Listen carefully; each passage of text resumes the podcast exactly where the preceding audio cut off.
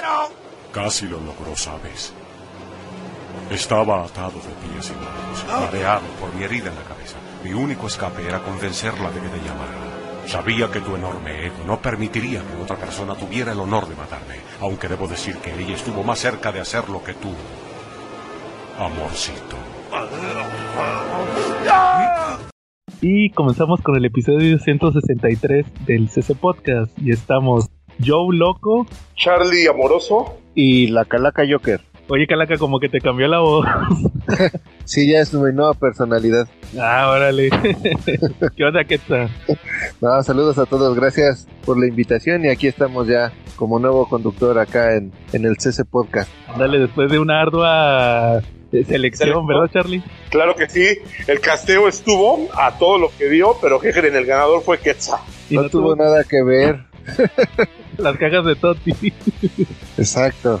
Eso fue independiente, no tiene nada que ver y estoy completamente seguro que su decisión está tomada en base a, a sus juicios, este, pues cómo explicarlo en función de sus experiencias y no tiene nada que ver lo que las, las cajas de totis que llegaron a sus domicilios. Exactamente. Oigan, pero como que están, no escuchan que están tocando aquí la puerta. A Fíjate ver. que hace rato me dijeron los de seguridad que han tenido intentos de que alguien se les ha intentado meter. La verdad no, no me dijeron quién, pero que ya se han agarrado dos, tres veces a macanas, o sea, ahí en la recepción con con alguien que no me han dicho quién es, pero que entra como si fuera un hooligan peleando. a ver, ábrele, ábrele a ver quién ya, es. Déjenme entrar ya. ¿Qué onda, Calaca? ¿Qué onda? Tu triunfal regreso. Es que esto no estaba en mi contrato, señor. Ustedes me dijeron que íbamos a hacer nosotros tres. No entiendo no. ahora. Oye, es que sí se fue, o sea, sí lo corrimos y regresó. Ah, bueno. Re regresé por el, por el Día del Amor y la Amistad. Ah, sí, es cierto. Triunfó la amistad. Nada. Triunfó el amor heterosexual. Lo que pasa es que aquí sabemos todos que en México, cuando te despiden, puedes ir a conciliación y arbitraje. Y hay una figura dentro de conciliación y arbitraje que se llama reinstalación. Ah, exacto. y, y, nunca lo escogen, Charly, te lo puedo decir como profesional de ese tema. Que nunca escogen ese, pero es la primera vez que me toca ver que, que prefiere reinstalarse, ¿va? Preferimos reinstalarlo a pagarle el contrato. No, ya saben. Oye, y la, y la, sufrieron otra vez, va. Los que no se la creían, pero hubo gente que sí la sufrió. ah, sí. Saludos al Diego. y a Marshall. Ah, y al Marshall. Saludos. Ahorita los saludos. Les mandamos saludos a todos. Pero fíjate, primero, pues empezando con Comentemos Cómics Cabrones, el mejor grupo para hablar. Eh, no, es Congal, ¿verdad? No grupo, Congal, para hablar de cómics en todo Facebook. Saludos a todos los papus. A ese, el que fue de los que más le sufrió, ¿ah? Pero ya sabía. él, él, ya se la solía, pero después empezó a, a dudar. Iba en serio. a que esto también aquí que sufrió. Saludos a todos. Exacto. También, ¿quién más? A, a, David, que desde el principio supo que era mentira. Él ya, él ya se la sabe. Y de ello que también dijo que no le siguiéramos la corriente a la ah, sí, también. También se puso, ¿ah? También a, pues a toda la banda, a Alberto Morales, a Antonio Pérez, a Enrique Hurtado, a, a Frank Ramos, a Don Armando. A Don Armando, que también la sufrió. ¿eh? a, pues a los de YouTube, a Leonardo Navarro, a Jonathan Resendiz, a, a, Gabo Welter, y pues a los que nos, a los que los pidieron saludos. En el post de saludos ya ven que lo pongo cada, cada vez que vamos a grabar. Ahí está el post de saludos a Víctor Pérez Pérez, que también ya se la solía. A, a, a Emanuel, también. Ah, sí. a mi paisano Javier Ramos también, saludos. Y también, ¿quién más nos falta? A Diego, ¿verdad? que, que también discutió. Y también a esa cochina página de memes de cómics, libros, cosas y más. sí, síganos, amigos. Ya, Dale. Ahí van a encontrar cada vez más memes y alguna que otra información de cómics. Como una que vamos a platicar ahorita. es correcto. Pero después de los saludos, Charlie. Sí, como no, mira, saludísimos para nuestros amigos del Take Sushi que te están preparando los mejores rollos de toda Cuernavaca. Si quieres comer un sushi, no hay otro mejor que Take It Sushi, donde están ahí Rodrigo, está Mera, en San Diego, en San Diego. Nos acaba de avisar de producción que tenemos que dar la dirección, que es Avenida San Diego. No acepten imitaciones. Aquí van a encontrar la mejor atención por parte de Mera, de Rodrigo. Aquí está Yuri, está Gabriel, está el chef Persaín y están los meseros Reyes y Gerardo, siempre dando la mejor atención. Órale, muy bien, Charlie. También tenemos saludos para nuestro amiguísimo Ángel Vélez, para nuestro super brother Lai Rico, para nuestro amigo el Bebote Fernando González Aguirre, para los Tortugos, los Silver Riders, para Elías, para nuestros amigos de aquí de un mesón argentino, para nuestro amigo Edson, este Pablo, Alfredo, este, y para quién más Calaca, Para Rebeca, la gerente. para Rebeca, gerente, efectivamente. Por eso no estabas, No. Calaca. andábamos, andábamos de paseo. Ándale. Calaca, saludos. Pero, espérate, antes de saludos, Calaca, mándale saludos a todos los que se alegraron que, que cuando pensaban que te habíamos corrido, ¿ah? Ah, Los que, que según dijeron que ahora sí nos iban a escuchar, pues adiós, les, les deseo buena suerte. Ahí, ahí está el botón de suscribir, ¿va? Eh, sí, ahí sálganse si quieren. y, y saludos a saludos a Jafet, al Jera, al Diego, aquí a mi brother Diego, al Marshall también que ahí andaba preocupado por mí, pero ya, ya regresé a levantarle el grupo, la página. Así es cierto. A- a- saludos al Tello. Ah, y, y- y a Félix, a Félix que, que nos anda promocionando que somos un buen podcast. Así. A Yafet también. Sí, sí, también ya fueron por ahí. Así es cierto. ¿Qué tal? Aparte de que nos sigan en la página de cómics, libros, cosas geeks y más, también les quiero recordar que en este fin de semana del Super Bowl eh, va a haber promociones eh, de Totis Ah, en sí. todas las cadenas de autoservicio, excepto, bueno, va a haber en Soriana, Chedrago y La Comer, para que Waldo. vayan, excepto Waldos, carajo, pero Waldos tiene, pero Waldos tiene promociones la otra semana, digo, el Ah, otro bueno, mes, muy no bien. se preocupen. Muy bien. Claro, y pues ya se la sabe, ¿no? No hay nada más rico que unos totis. Ni siquiera el amor es tan rico como una bolsa de totis con mucha salsa. Sí, es Tú sí cierto. sabes, Charlie, tú sí sabes, Charlie. Es lo bueno, muy bien, Charlie. Oigan, cochino español, pues, ¿cómo ven si platicamos de ahí? Iba a platicar lo que salió esta semana, o que más bien lo que va a salir, y ya se Pues si encuentra. quieres, por ahí empezamos. Si hay anuncios, si hay anuncios, Pues primero vamos a platicar brevemente lo que salió, va a salir. Y luego ya vamos al chisme del momento, ¿verdad? Perfecto. Pues fíjense que salió, por ejemplo, Calaca, la primera parte de Superman en el mundo bélico, cuando ya se va, que son los primeros números. A ver, aquí ahora sí ya los tengo. Mu- Mundo Guerra se levanta, ¿no? Ese se llama el- la pasta blanda, ¿no? Es, eh, sí, efectivamente. Es, oye, ¿qué, qué están saliendo quincenales los tomos o, o ya tenía un mes que salió el, el otro? Pues no, tenía 15 días, pero era de, su- este es Action Comics, es War War Saga 1 de 4, que probablemente nomás salga este. ah, es que el otro era Superman. ¿eh? Sí, y, y luego también el de Detective Comics de Mariko Tamaki, el, el primero de cinco tomos, que también probablemente sea el único. Oye, pero esa portada la encuentro yo mucho parecido a la portada, a la portada del número 2 de Un lugar solitario para morir. ¿Sí la recuerdan? Donde está Batman entrando con Nightwing rompiendo un vidrio. Está igualita. Ah, órale. Como que tiene cierta reminiscencia, igual y para un comic swipe, ¿no?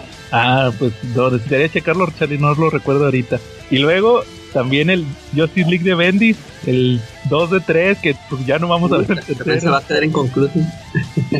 Y luego también, ¿qué más? Eh, Transmetropolitan, la serie que no sabemos quién siga, 8 de Pero 10. sí, Ah, el- sí. Es el que yo sí estoy haciendo este, chonguitas a ver si se acaba así.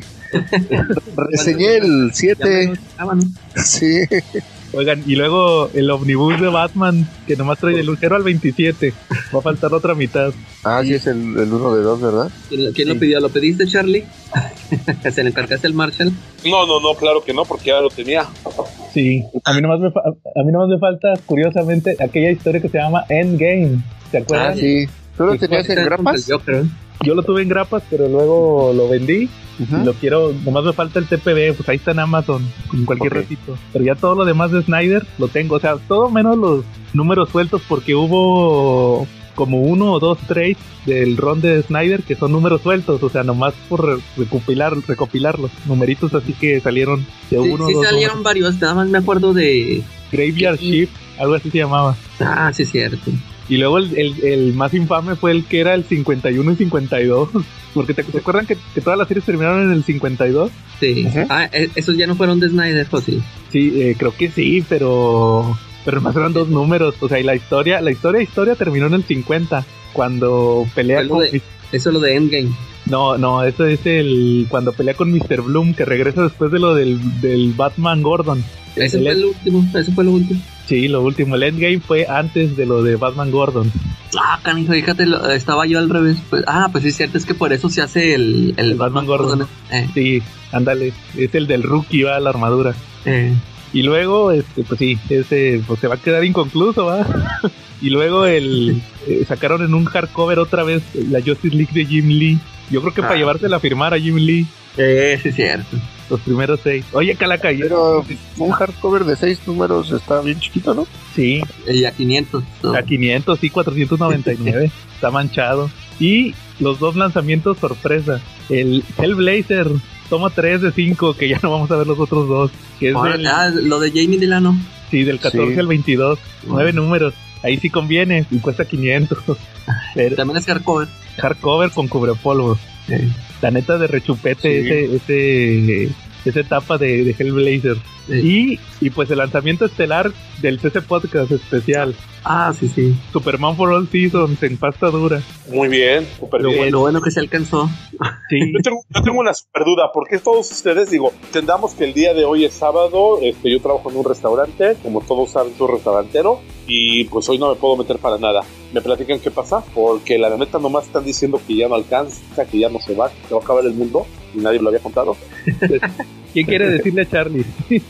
Pues anda corriendo un rumor, Charlie. Dejémoslo claro, es un rumor, pero parece que está bien documentado por varias páginas de que ya no vamos a disfrutar del contenido de DC en el- en- a través de Smash. Así es, como dice aquí Queta, pues resulta que desde ayer viernes, porque estamos en, parece que grabamos los sábados, están en varios sitios y varias páginas y canales de YouTube, pues andan sacando unos rumores, va, que supuestamente, que ya venía desde lo que pasó con Panini, que decían, eh, corrígeme que esta, que pues que Smash se estaba como que reestructurando todo el tema de Televisa, porque dicen, todos dicen Televisa Univisión, que ya están reestructurando supuestamente el tema este de editorial, que ya va a desaparecer supuestamente la editorial y que no renova, por eso no renovaron la licencia de Marvel, que por eso se las y aparte bueno ahí dicen que porque Marvel les cobraba mucho, pero ahora resulta que dicen que también dejaron vencer la de DC porque ya de plano no es negocio, porque ya no, perdón, ya no le van a invertir al tema editorial,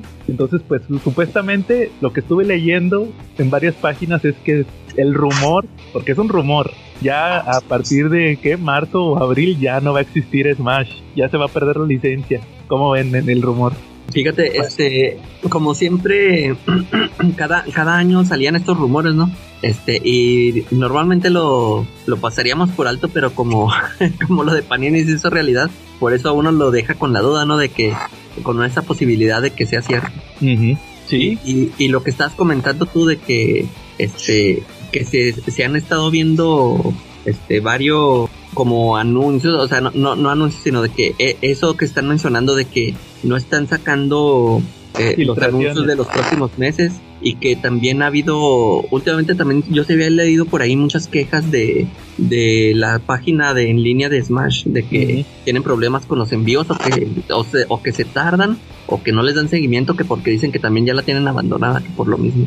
Pero de hecho ya ese tema de que no te contesten, eso siempre está desde el principio. A mí, Eso nunca, siempre ha sido. a mí nunca me mandaban las guías. Yo con, puedo- te puedo contar con una mano las veces que me han mandado la guía. Y eso que les compré fácil unas 10 veces, yo creo.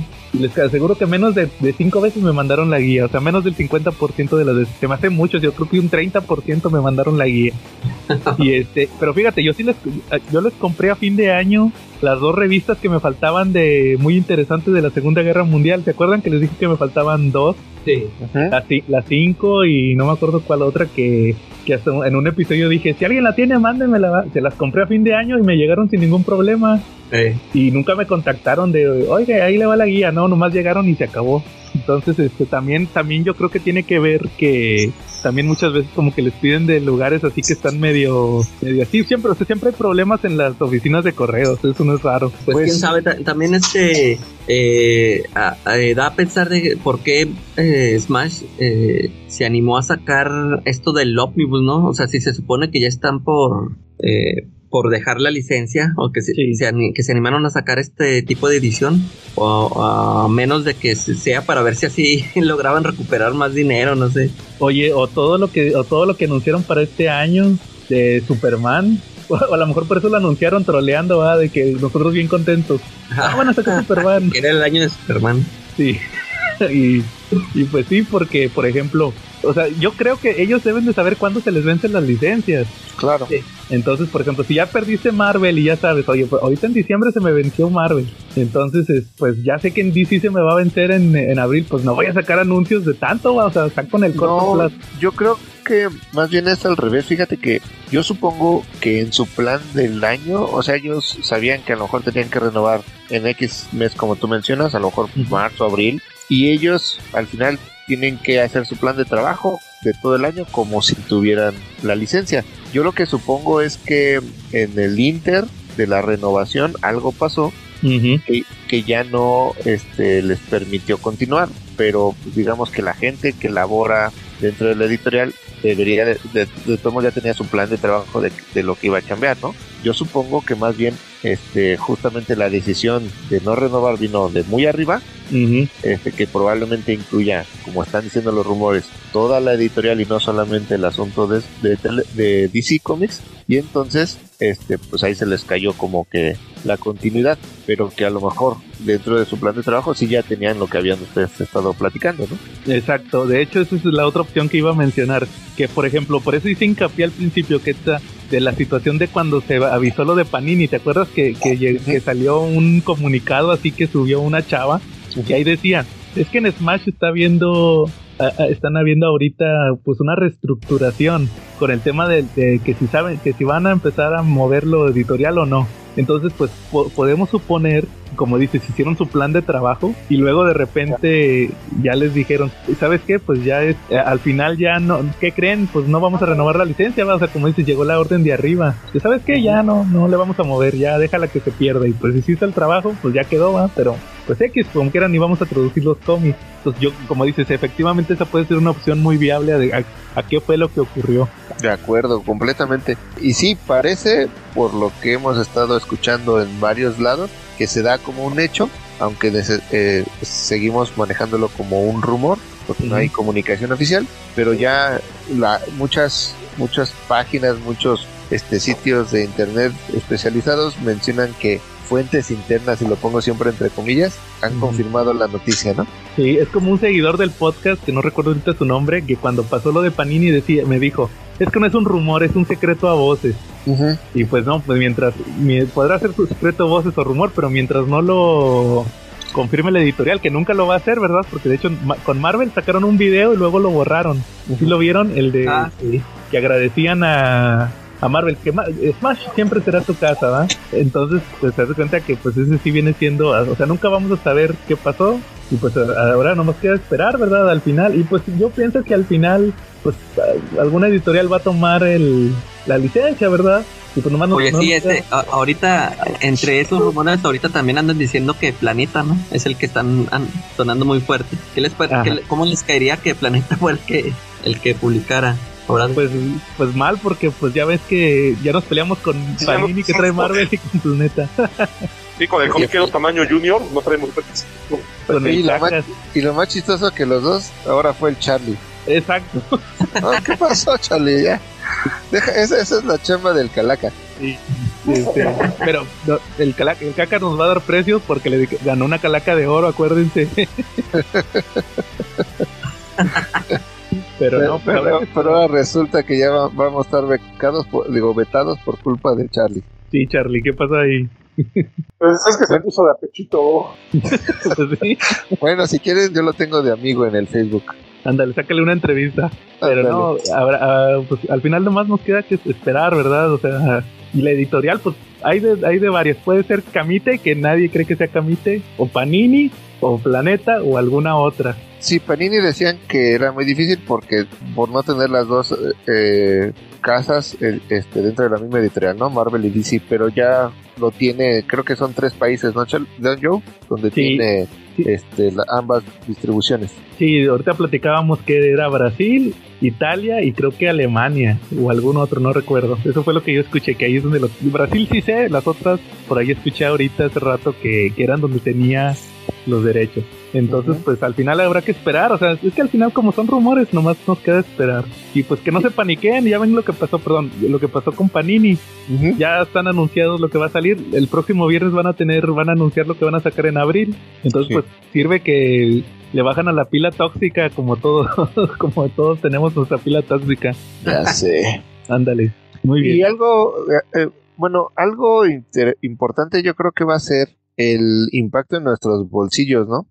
Porque ya, ya corroboramos que Panini, tanto por los costos y precios de la editorial y seguramente influenciado por lo que le costó la licencia de Marvel, subió los precios de, de- que- a los que estábamos acostumbrados en Smash, ¿no? Es correcto. Y si esto llega a suceder, que DC se va de Smash y lo toma otro editorial, si fuera Panini, pues probablemente pasaría algo similar. Y si fuera Planeta, yo creo que estaría todavía peor, ¿no? Este, yo, al menos la referencia que tengo de precio de Editorial Planeta es que es mucho más caro, aunque recordarán que hace semana y media anunciaron el- la baja de precios de algunos de sus cómics, ¿no? Pues también habrá que ir sondeando qué puede ser. Como mencionas, no creo que sea Camite, yo creo que cualquiera de las dos que mencionaste, que ya sea Planeta o ya sea Panini, serían los que yo le vería más posibilidades de que se quedaran con la marca. Eh, ahorita acabas de mencionar un punto muy importante, por ejemplo, que mucha gente no entiende, porque ya ves que hicimos nuestro meme de los precios de Panini, porque todo el mundo se quejó. Entonces, pues, haz de cuenta que el chiste es que la realidad es que lo que se habló desde el principio es que la licencia de Marvel era muy cara. Eso fue parte de lo que influyó que Smash no la renovara. Entonces, obviamente a Panini dicen que, que le costó un dineral. Entonces, pues obviamente tiene que recuperar la inversión y pues ¿cómo la recupera? Pues aumentando los precios. Por eso tuvieron todos los aumentos del tema de, de Conan, de Star Wars. O sea, tienen que absorberlo de alguna manera, ¿no? Y lo otro que mencionas de DC, pues es que realmente al final Smash tenía la ventaja de que tenían, me parece que tenían im- impre- imprentas propias o imprentas con un trato ya muy casi casi de que eran de ellos. Y fuera de Panini no creo que exista alguna editorial que tenga tanto, o sea, que pueda hacer el precio que manejaba por volumen. Por eso Smash los precios eran relativamente eh, baratos en comparación de otros porque pues por los volúmenes más bien. Ahí yo creo que les hacían precio por volumen y no hay editorial, otra editorial salvo Panini que tenga ese, ese nivel para publicar y para poder ofrecer ese precio, ¿verdad? Que el costo les salga más bajo y puedan ofrecerlo más barato. O sea, y, y aparte lo que platicábamos también, Planeta no, no tiene en sí, o sea, son puros cómics importados. Ellos no imprimen, me parece que en México, no sé, la verdad, no desconozco.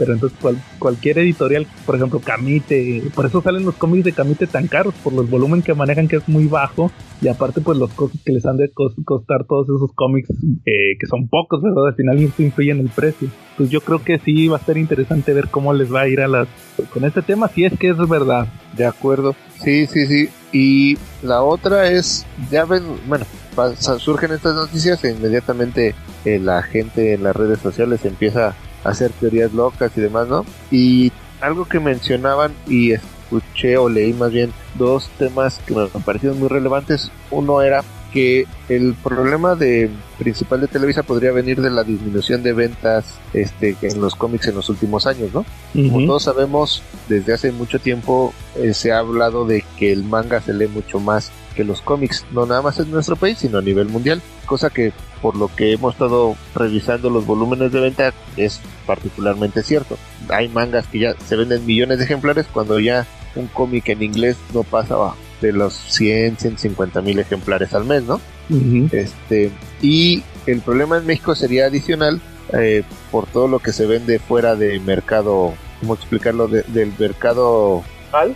formal, correcto, ¿no? Este, todo lo que nosotros vemos que se corre en redes sociales, este, en el rock show y demás, que se vende a precio mucho más barato, siempre se ha dicho que se vende a través de tirajes que son fuera de, de los considerados por la editorial, ¿no? Oye, ¿y, qué, ¿y qué va a pasar con, con el Rock Show si Smash pierde todas sus licencias? pues habrá que co- tendrá que subir de precio hasta que también tiene su mercado de últimamente que ha ido yo creo que un tercio del rock show ya es de venta de funcos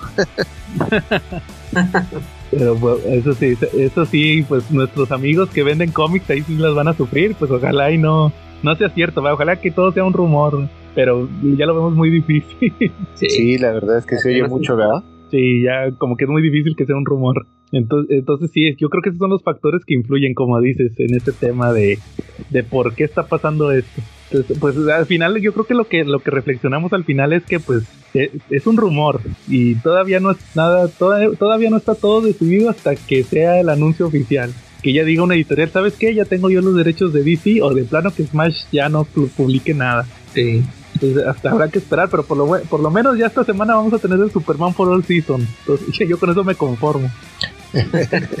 y pues hay opciones para completar las colecciones, porque por ejemplo, el, el Preacher, fíjense, el Preacher se va a quedar incompleto. Ahí están los, los eh, omnibuses, ¿verdad? ¿Eran omnibuses? Los, Sí. los últimos dos tomos, ahí están en pasta blanda, ¿va? Y luego, ¿cuál otro? Prometea, van a faltar dos, esos están en inglés, ahí están en, en, Amazon. Y por ejemplo, también Doom Patrol, eso sí también ya no va a haber nada, entonces ahí están en inglés. Igual también Animal Man, ese sí estuvo peor porque nomás sacaron como nueve números. Y, y ahí sí van a batallar porque en, en inglés son dos, dos hardcovers. Y en, en Smash lo partió en tres. Entonces, como quiera, van- si quieren la historia completa, van a tener que comprar repetido el primero.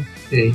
Entonces eh, ahí están detalles y pues todas las demás series pues pueden conseguir los TPBs en inglés, entonces yo creo que también es como que una buena opción, no tan accesible en el bolsillo, pero para que los que quieran aprender inglés, pues órale, aviéntense a leer los cómics en inglés también. No va a haber de otra Eso es, pero esa es una solución temporal porque yo estoy seguro, ya después del pánico de, ay, Smash va a perder DC, pues que al final pues alguna editorial la va a tener que tomar, o sea, nomás va- vamos a esperarnos que les gusta, unos seis meses o no sé, ¿verdad? Probablemente. O quién sabe, sí, ¿verdad? como diciendo. Sí, o sea, al final todo tiene solución, así que tampoco se alarmen mucho. ¿Cómo ven? que también me interesaría mucho siempre he tenido esa duda del mercado nacional cuál es el volumen de venta real no cuánto qué tan atractiva era la la editorial Marvel en México o sea cuánto se vendía en relación a lo que se vende DC por ejemplo no para ver eh, el volumen este de ventas qué tan atractivo pudiera ser para otra editorial no que en Estados Unidos pues, no sé por lo que lo ya el año pasado tampoco tuvimos estadísticas de venta este oficiales eh, pero hasta la pandemia digamos hasta hace un año DC tenía como creo que el 30%, ¿no? Y Marvel tenía como el 50% y los demás se lo repartían entre las otras editoriales. Pues era mucho más grande el volumen de ventas de Marvel que el de DC en general. Sí. De, de repente podía variar algún mes, pero más o menos andaba así. Y entonces también este, siempre se me ha hecho interesante saber, porque no conozco ni nunca he leído un, un estadístico real de México cuánto se vendía de Marvel en, en volumen de ventas, en dinero o en piezas, no sé, cualquier estadística, y cuánto se vendía de o se vende de DC actualmente. ¿no? Sí, te digo, al final esos datos es difícil que los den, ¿verdad? Pero nada más puede ser como que especulación. De hecho, había páginas hace unos años que hacían esas encuestas. Sí te tocó que la encuesta comiquera y, y tenías que meterte a que qué compras, ¿va? Y así sacaban como unas estadísticas, pero la realidad es que esas estadísticas no eran muy eran supuestamente reales, pero la realidad es que pues uno puede echar mentiras ahí, ¿verdad? Exacto. Eran como la encuesta de salida, ¿no? De, de Ándale. Una elección, ¿no? Sí, exacto, Charlie. Algo así. Las hacía creo que una página que ya ni existe. Pero fue el- todavía, creo que todavía existía Bruguera, fíjense, cuando hacían eso. y por lo mismo, Ah, bueno. porque decían que no había no había datos, o sea, no había datos oficiales. Ok. Bueno, muy bien. Eh, ¿a- ¿Algún tema que traigan esta semana? Y como no, yo traigo uno, fíjense, A ver, que como es 14 de febrero el martes y pues el amor está en el aire, yo les traigo cinco tipos de amores que hay en los cómics con su respectiva dosis de carrilla para que ustedes puedan ubicar si tienen cuates que tienen ese tipo de amor y les pongan ese apodo, porque está buenísimo. A Ok, ver. entonces empezamos. El primero nos vamos al ritmo de amor de verano, mi primer amor. ¿No? Y este, este lugar tenemos al Robin Team Drake y a Jubilation League. Resulta que durante el crossover de Marvel DC, Robin le tocó ser el oponente de Jubilees. Como recordamos, pues para cada superhéroe de DC o de Marvel había, uno había su contraparte de DC y de Marvel, ¿no? Entonces vimos enfrentamientos como Aquaman contra, contra Namor, vimos a Lobo contra Wolverine, vimos al Capitán América contra Batman, pero aquí vimos a Robin contra Jubilee y ellos en lugar de pelear se enamoraron. Entonces pues resulta que en lugar de estarse peleando pues los veíamos paseando en Venecia y pues los dos escribían que pues era la persona correcta pero lastimosamente, ¿qué crees? Eran de mundos diferentes. Entonces, pues aquí un punto para el amor, porque el amor ganó y fue el amor heterosexual, ¿no? lamentablemente pues fue de mundos diferentes y pues es una relación como la que muchos hemos tenido cuando la novia se cambia de la prepa, cuando te va a estudiar a otra universidad o cuando vas de vacaciones con la familia de verano y te enamoras y son de mundos diferentes. ¿Cómo ves? De ahí nos vamos al segundo tipo de amor, que es un amor bonito y dicen que es amor a toda prueba. Corríjame si me equivoco, pero ahí tenemos a Superman y a Luis Lane, que en todas las versiones y en casi todas las adaptaciones que hemos tenido, pues terminan siendo, terminan siendo pareja, ¿no? Eh, a excepción de por ahí algún romance que llegó a tener con Lana Lang, pero Lana Lang no cuenta, ¿no? Entonces, pues tenemos este como un amor de los más fuertes que hay, porque ni siquiera la muerte los ha podido separar, ¿no? Como entonces, pues tenemos aquí un amor a toda prueba, un amor de fierro. No sé qué canción le pondríamos a un amor así de duro. Ah, no, pues a ver, Charlie. Bueno, pues no, quedamos con esa porque no, no hay ninguna canción que hable de un amor que se realice tanto. Todas hablan de puro desamor. Pregúntale a Shakira y a Piqué. ¿Sale?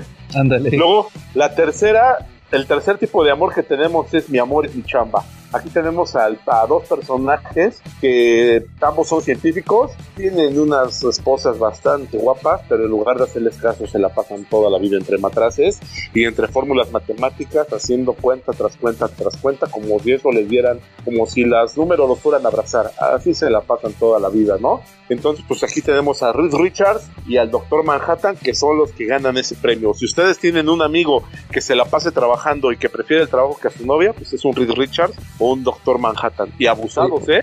Oye, pero por, lo menos, por lo menos el Doctor Manhattan mandaba a sus, a sus dobles. A sus dobles. y el Rey Richards no, no le hace caso. Pero el, ah, pero el Rey Richards ya le hizo hijos. Eh, pero el Rey Richards pues, quién sabe si, si, sean de él, ¿eh? Porque yo siempre lo veo en el cuarto. y aquí, les va algo muy importante. Avísenles a sus compas, por favor, que se pongan usos, porque para cada Rey Richards y Doctor Manhattan tenemos un amor y tenemos un Night Owl. Efectivamente. Entonces siempre va a haber, siempre va a haber quien le despache la tienda si él no la puede atender, ¿no? ¿Sale? Luego llegamos, después ya se dieron cuenta, empezamos por amores muy bonitos, un amor muy fuerte y ahorita la pendiente del amor nos llevó hasta abajo con el amor es chamba y ahorita vamos a rodar todavía más, ¿eh? Más, más, porque estamos llegando al punto de verdad de la vergüenza, el punto donde no debemos llegar. Esta se llama todo por amor, yo lo perdono todo, no, es un amor que es tóxico a más no poder. Resulta que, que Calaja, tú eres, tú eres un superhéroe. Y un día, eh, como prueba de amor, le dices a tu media naranja, yo soy tal superhéroe. Y tu media naranja dice, ah, pues chido. Y se va a hacer su carrera de actriz a otro estado, otra ciudad. Y pues resulta que no le va bien, pero pues no se regresa a tus brazos. Prefiere quedarse hasta grabando porno antes que regresar contigo. Entonces luego de eso, pues resulta que pues una cosa la lleva a la otra, llega a las fiestas, le mete a cuanta cosa le entran por la cara y un día por un toquecito cambia tu identidad secreta y luego resulta que pues te voltean el mundo al revés porque ese secreto llega a tu peor enemigo, pero aquí no viene lo malo, lo malo no es que tu peor enemigo haya sabido tu identidad, lo malo no es que te haya puesto el mundo al revés, lo malo es que cuando tú agarras y la ves y ella corre a tus brazos y te pide perdón, tú le dices que no perdiste nada y la abrazas. Dan ganas de darte un zape, de verdad, o sea, si tú das todo por ese amor, es un Daredevil y loser, no lo hagas. O sea, si conocen un cuate así, ábranle los ojos. Daredevil no pudo porque está ciego, él tiene ese pretexto. Y dentro de esa categoría también tenemos otro personaje que seguramente ustedes han conocido un cuate así. Resulta que este personaje, güey, fue y se peleó con todos los seres más poderosos del universo para conseguir el mayor poder del mundo. Sale, de ahí se enfrentó a todos, se peleó literal contra todo el universo porque lo que quería era regalarle a su amada la mitad de la creación. Y sí, lo logró en algún momento, pero pues su amada ni siquiera lo fuma. Entonces, si tú eres de esos que apaga el mar a soplidos o seca el mar a trapazos por, por un amor que ni siquiera voltea a verte, eres un Thanos, otro perdedor. muy poderoso, pero muy güey para amar, la verdad. Entonces, pues la verdad, no conviene que sea ninguno de esos, ¿no? Si conocen a alguien así, ábranle los ojos porque eso no está bonito. Luego de ahí nos vamos dentro de la pendiente del amor a la total vergüenza, pero esta vergüenza ya les vale a todos, a todos los implicados les vale esa vergüenza, ¿no? Porque esta es como la canción de aroma, Amor de Tres, ¿no?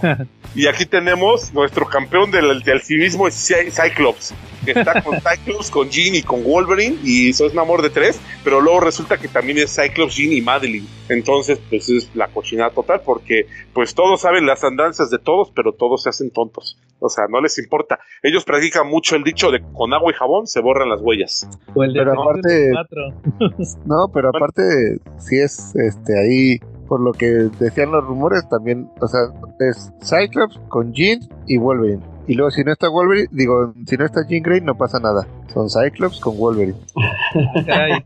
eso lo sacaron por lo de Hickman, ¿va? Ajá, por lo de Hickman, porque en el dibujo que hicieron de las habitaciones de la luna, donde radicaban los Somers, ¿se acuerdan? Sí. Este, las habitaciones están conectadas. Hey. Andan de cachondos. y, y hay nada más, eh, luego sacaron un, un recuadro en, en, una de las de los cómics donde nada más hacen una sugerencia a Wolverine que, que le dice que se ve muy bien en traje de baño. No, le, le dice que van a ir, que, voy a llevar a los niños, o sea, pero se refiere a Cable y a Rachel, peludotes, que los voy a llevar a la playa y luego ya dice el, el Wolverine. Lo están platicando de otra cosa, ya como que para romper la tensión le dice, la Ginny va a estar en bikini, va, y dice, sí, y yo también con un, con un, acá nomás con un despido, ¿no? Sí, con un despido. y ya nomás se dice el Wolverine. Ahí como que hacen un, comentario ahí de que un... sí, es Pero, correcto. Mira, al que, no, al que no le guste Wolverine, ahí está Hugh Jackman, que está ahí, ¿cómo, cómo dice el meme? Está tronadísimo. ¿Sí lo vieron? Se, se está poniendo bien mamey. Otra vez. ¿Qué les puedo yo decir, chavos? Al final del día, pues son amores muy feos, salvo los primeros que son bonitos, pero ya los últimos son una cochinada, por favor. Si conocen a alguien que le pase así, ábrale los Oye, Charlie, ahorita eh, ampliando tu, tu comentario este o tu tema, me acordé ahorita que dijiste de cochinada. ¿Se acuerdan ustedes de en la serie de Ultimate Spider-Man donde la gata negra este está enamorada del hombre araña, ¿no? Del Spider-Man y lo convence para pues ahora sí que se den unos besos en una azotea y el Spider-Man se quita la, la máscara y la y, le, y este y la gata negra se vomita encima de su traje porque dice que es un no, ella no ella es un chavito lleno de acné le dice Órale. ya ves que nunca lo quiso. Bueno, también en la versión normal no lo quería. ¿Qué pasa la máscara? Ella estaba enamorada del Spider-Man y no de Peter Parker. ¿no? Peter Parker, ¿verdad? Sí. sí, es cierto. Va muy bien, Charlie. Te luciste con este top. Sí, está bueno, Pues, Charlie. Este, pues con todo cariño, por ser el Día del Amor, ahí si lo quieres regalar en un short clip, pues, estaría bien padre, por si alguien no los quiere ver. Y pues de verdad, ¿no? Con todo mi cariño, no sean, no entren en esas categorías, salvo en las primeras, por favor. Va muy bien, Muy bien. Charlie. Oi- Oigan, fíjense que yo sí me chuté unos cómics así rápido nada más. Les quería platicar que me chuté el de el Wonder Woman Tierra Muerta, Dead Earth, de Daniel Warren Johnson. ¿Tú sabes quién es Calaca? El, el que hizo ese de... Es el, es el ídolo de Excel. El, el ídolo de este, ya me lo chuté. Que, que en su momento se agotó ese ese cómic cuando lo sacaban en, en este formato tipo álbum. O sea, como el Batman Dam, ¿se acuerdan que era así grandote? Sí. Ajá. Se agotaba, entonces este salió el, el hardcover por Smash que ahí recortaron, o sea, le hicieron tamaño hardcover normal, Normal. y le pusieron unas así rayotas blancas arriba y abajo, ¿va? o sea, para recortar el cuadro. Eh, yo, no, yo no lo había leído, nomás lo había ojeado y la, la neta, pese a que no, me, no soy tan fanático de Daniel Warren Johnson por su estilo, porque hace sus versiones de todos los personajes, ¿va? Eh, Pues me entretuvo pues, la de hecho, me, acuerdo que en la portada se ve muy tosca, ¿no? La Wonder Woman. Sí, así se ve gordita, se parece a Vilma, la Vilma Sí. esta hindú. este, fíjate Pero que es como por las pieles, ¿no? Que trae. No, pero también está como morenita, o sea, todos los personajes son como morenitos, así, como por los, es que es por los colores que utiliza Daniel Warren Johnson, Ajá. o su, o su colorista, no sé quién lo hace, y aparte como que les cambia, se toma ciertas libertades, pues, pues es como un Elseworld, entonces se toma ciertas libertades con los trajes y todo eso, entonces, pues es una historia así tipo Mad Max. Hagas de cuenta que se está Wonder Woman se despierta en un futuro posapocalíptico, que hubo una guerra nuclear. Entonces, pues no tiene poderes. Entonces anda ahí como que investigando qué pasó, le platican que hubo una guerra nuclear. Por ahí se topa varios personajes, pero ya están todos mutados, así, tienen como los de Resident Evil en las películas, ¿se acuerdan que luego le salen dientes de todos lados? Entonces así mutantes y todo esto. Entonces, pues haz de cuenta que son dos, dos tramas. Que ella que quiere investigar qué fue lo que pasó y por qué no tiene poderes y, el pasado. Y la otra es de que tiene que ayudar a la gente porque ya de plano están como que al borde de la extinción la raza humana contra hay unos mutantes que ahí se desaparecen entonces pues también hay como que ver qué, onda con esos mutantes con unas criaturas ahí qué, qué pasó con ellos es una historia muy redonda fíjate eh, todo lo que ocurre con Diana y tiene ciertas reflexiones de, lo que representa Wonder Woman, ¿no? Entonces, y eso obviamente es otro origen, es, un, es una versión alternativa, tiene un origen diferente, los poderes también son diferentes, entonces, pero está chida como novela gráfica, la neta, de Wonder Woman. Eh, está muy bien este trabajo del Daniel Warren Johnson. Ole. Entonces, se los recomiendo si no lo han leído. Ahí está el hardcover de Smash, creo que eso está barato. Creo que por ahí lo tiene también Marshall. Estaba en 409, ¿no? De punto de en el precio, ¿no? Sí, creo que sí, pero ya creo que los venden como en 100 pesos o 150, por ahí lo consiguen. para que le sigan ayudando Smash. Y, aprovechando, aprovechando la situación y la coyuntura de lo que está platicando Joe, les quiero platicar del mejor lugar para comprar cómics hasta este momento, y os dirá después. este momento es el grupo de ventas de cómics de Marshall Fisher, que es lo mejor que hay, lo más ink que hay en este momento. ¿Qué les parece? Compren, compren, compren, ¿no? Y él ya anunció que, ya no haya. No, déjame te digo que él ya anunció que iba a tener los de Panini. No, al Papu le pelan los dientes los cambios de editorial. Y, los de Planeta. Oye, si dice que Planeta se queda con DC, el Charlie. Ah, esa sí es una bronca porque estaba peleado, ¿no? También. Sí, por eso. Sí. Trae pleitos con el chaparrito, pero pues ya sabes que el Papu come plomo y escupe valido. Oye, espérame, Charlie. Oye, que pero eh, parafraseando a cierto personaje del que vamos a hablar ahorita más adelante y tomando un diálogo de su cómic, ya no es chistes y cuentas el chiste. eso, si lo, tienes, sí, si lo tienes que explicar, pierde el chiste. Exacto. Eso sí. y, regresando al de Wonder Woman, el de Tierra Muerta, me acuerdo mucho que cuando salió había un panel que fue muy viralizado en redes sociales, que es cuando Wonder Woman le quita la, columna al, esqueleto de Superman, ¿no? Para hacer su nuevo látigo, ¿no? Sí, porque ahí no es lazo, es un látigo. Es correcto. Y, como lo usa como para que lastimar más, porque es invulnerable todavía los huesos. Y, también y agarra el baticinturón, se lo quita Batman. Ah, sí, también. Sí, sí, sí. Entonces, y, ahí demuestran que Wonder Woman sí puede ser más poderosa que Superman, ¿no? Sí, ahí en esa historia sí. Ahí te mencionan, tiene que ver con lo del origen nuevo que manejan ahí, de esta versión. Que de hecho, es que ya, ya, ya, si, ya te digo un poquito más de su poder, te spoilearía, o sobre todo a los que no lo han leído, les spoilearía el parte del final pero sí, sí está al nivel de Superman en, este universo. También tiene, tiene que ver con su origen, que es una mezcla entre el origen del cómic y el origen de las películas, o la versión más nueva de Wonder Woman, la versión clásica y la versión nueva. Pero sí está, está, interesante como proyecto alternativo, o sea, como, como lo que es un Elseworld.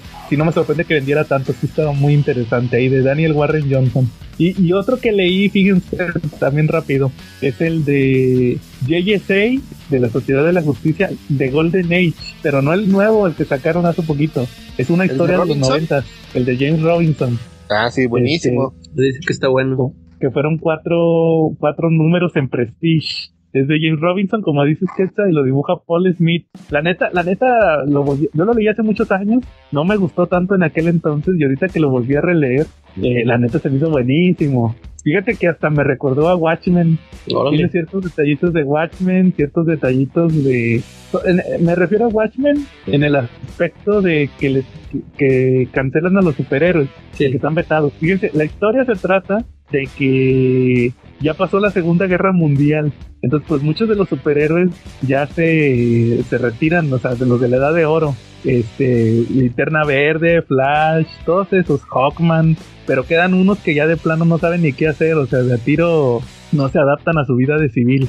Y, y resulta que llega uno a, Estados Unidos que se llamaba, era Tex, eh, Tex Thompson. Su, su nombre era Mr. América o Americomander, algo así se llamaba, que era otro personaje de la Edad de Oro. Entonces él, él llega a Estados Unidos de la guerra y todos, no, que es, es el clásico personaje que llega como héroe y luego que lo empiezan a meter de que, oiga, no quiere ser político y ya lo empiezan a, manejar de político y que empieza a agarrar poder. Entonces él empieza a agarrar personajes así como eh, de tercera o de quinta para convertirlos en... O sea, él, él, él, ahora como ya es influyente quiere hacer, o más bien la orden que tiene que va a ser superhéroes, pero que sean americanos para combatir el, comunismo. Por ahí agarra al, Atom, al Atom original, agarra a, un Robotman, que no es el, el de la Doom Patrol, es otro que existía antes, y luego agarra un Psychic así de, de, otro personaje de la Edad de Oro, un Psychic que así, que yo nunca lo se llamaba, eh, ¿cómo se llamaba? Dynamite, algo así. Y entonces total que se empieza a, armar así un equipo, pero al mismo tiempo como que hay otros personajes ahí que andan sueltos, que como que empiezan a, a darse cuenta de que, oye, como que esto está agarrando mucho poder y no sé qué, y como que empiezan así a, a, son puras subtramas que se empiezan a unir. El chiste es que es una conspiración política muy al estilo de del macartismo, de la edad de, de, aquel entonces, de que pura casa de brujas, ¿verdad? De puros comunistas. Y al final tienen una revelación acá bien chida. Eh, eh, el final, el chiste es que la historia es como que, que una historia así que, que incluye a los personajes de la edad de oro de DC. Para, para pasar a la edad de plata, porque de hecho así se acaba, se acaba de que ya termina la historia y dicen, bueno, después de todo esto, aprendimos que ahora hay que dejarse la cosa a la juventud, que, que ahora ya viene la edad de plata, ¿va? Y ahí sale, al final en la última página sale Aquaman, eh, ¿quién más sale ahí? Eh, Barry Allen, Al Jordan, los Challenger, ¿quién más sale ahí en la portada? Eh, así, el, creo que hasta el marciano detective, o sea, el chiste es que ahí te dicen que ya empieza la edad de, la edad de plata, ya los de la edad de oro pues ya pasaron la antorcha. Y, sí está muy así, es una es como un thriller así eh, político, está muy, está muy chido la verdad. Y, y, sobre todo por porque agarran esta tendencia que han usado muchas veces de que los de la edad de oro lo usaron en, en eh, fíjate, en el Suicide Squad en los 80 lo usó Darwin Cook también en, en New Frontier, de que bloquean a los de la edad de oro por que, ah, ¿por qué están enmascarados? ¿Qué están ocultando? Son comunistas, así va, eso. Que también lo, ¿se acuerdan cuando platicamos de Jupiter Circle? Uh -huh.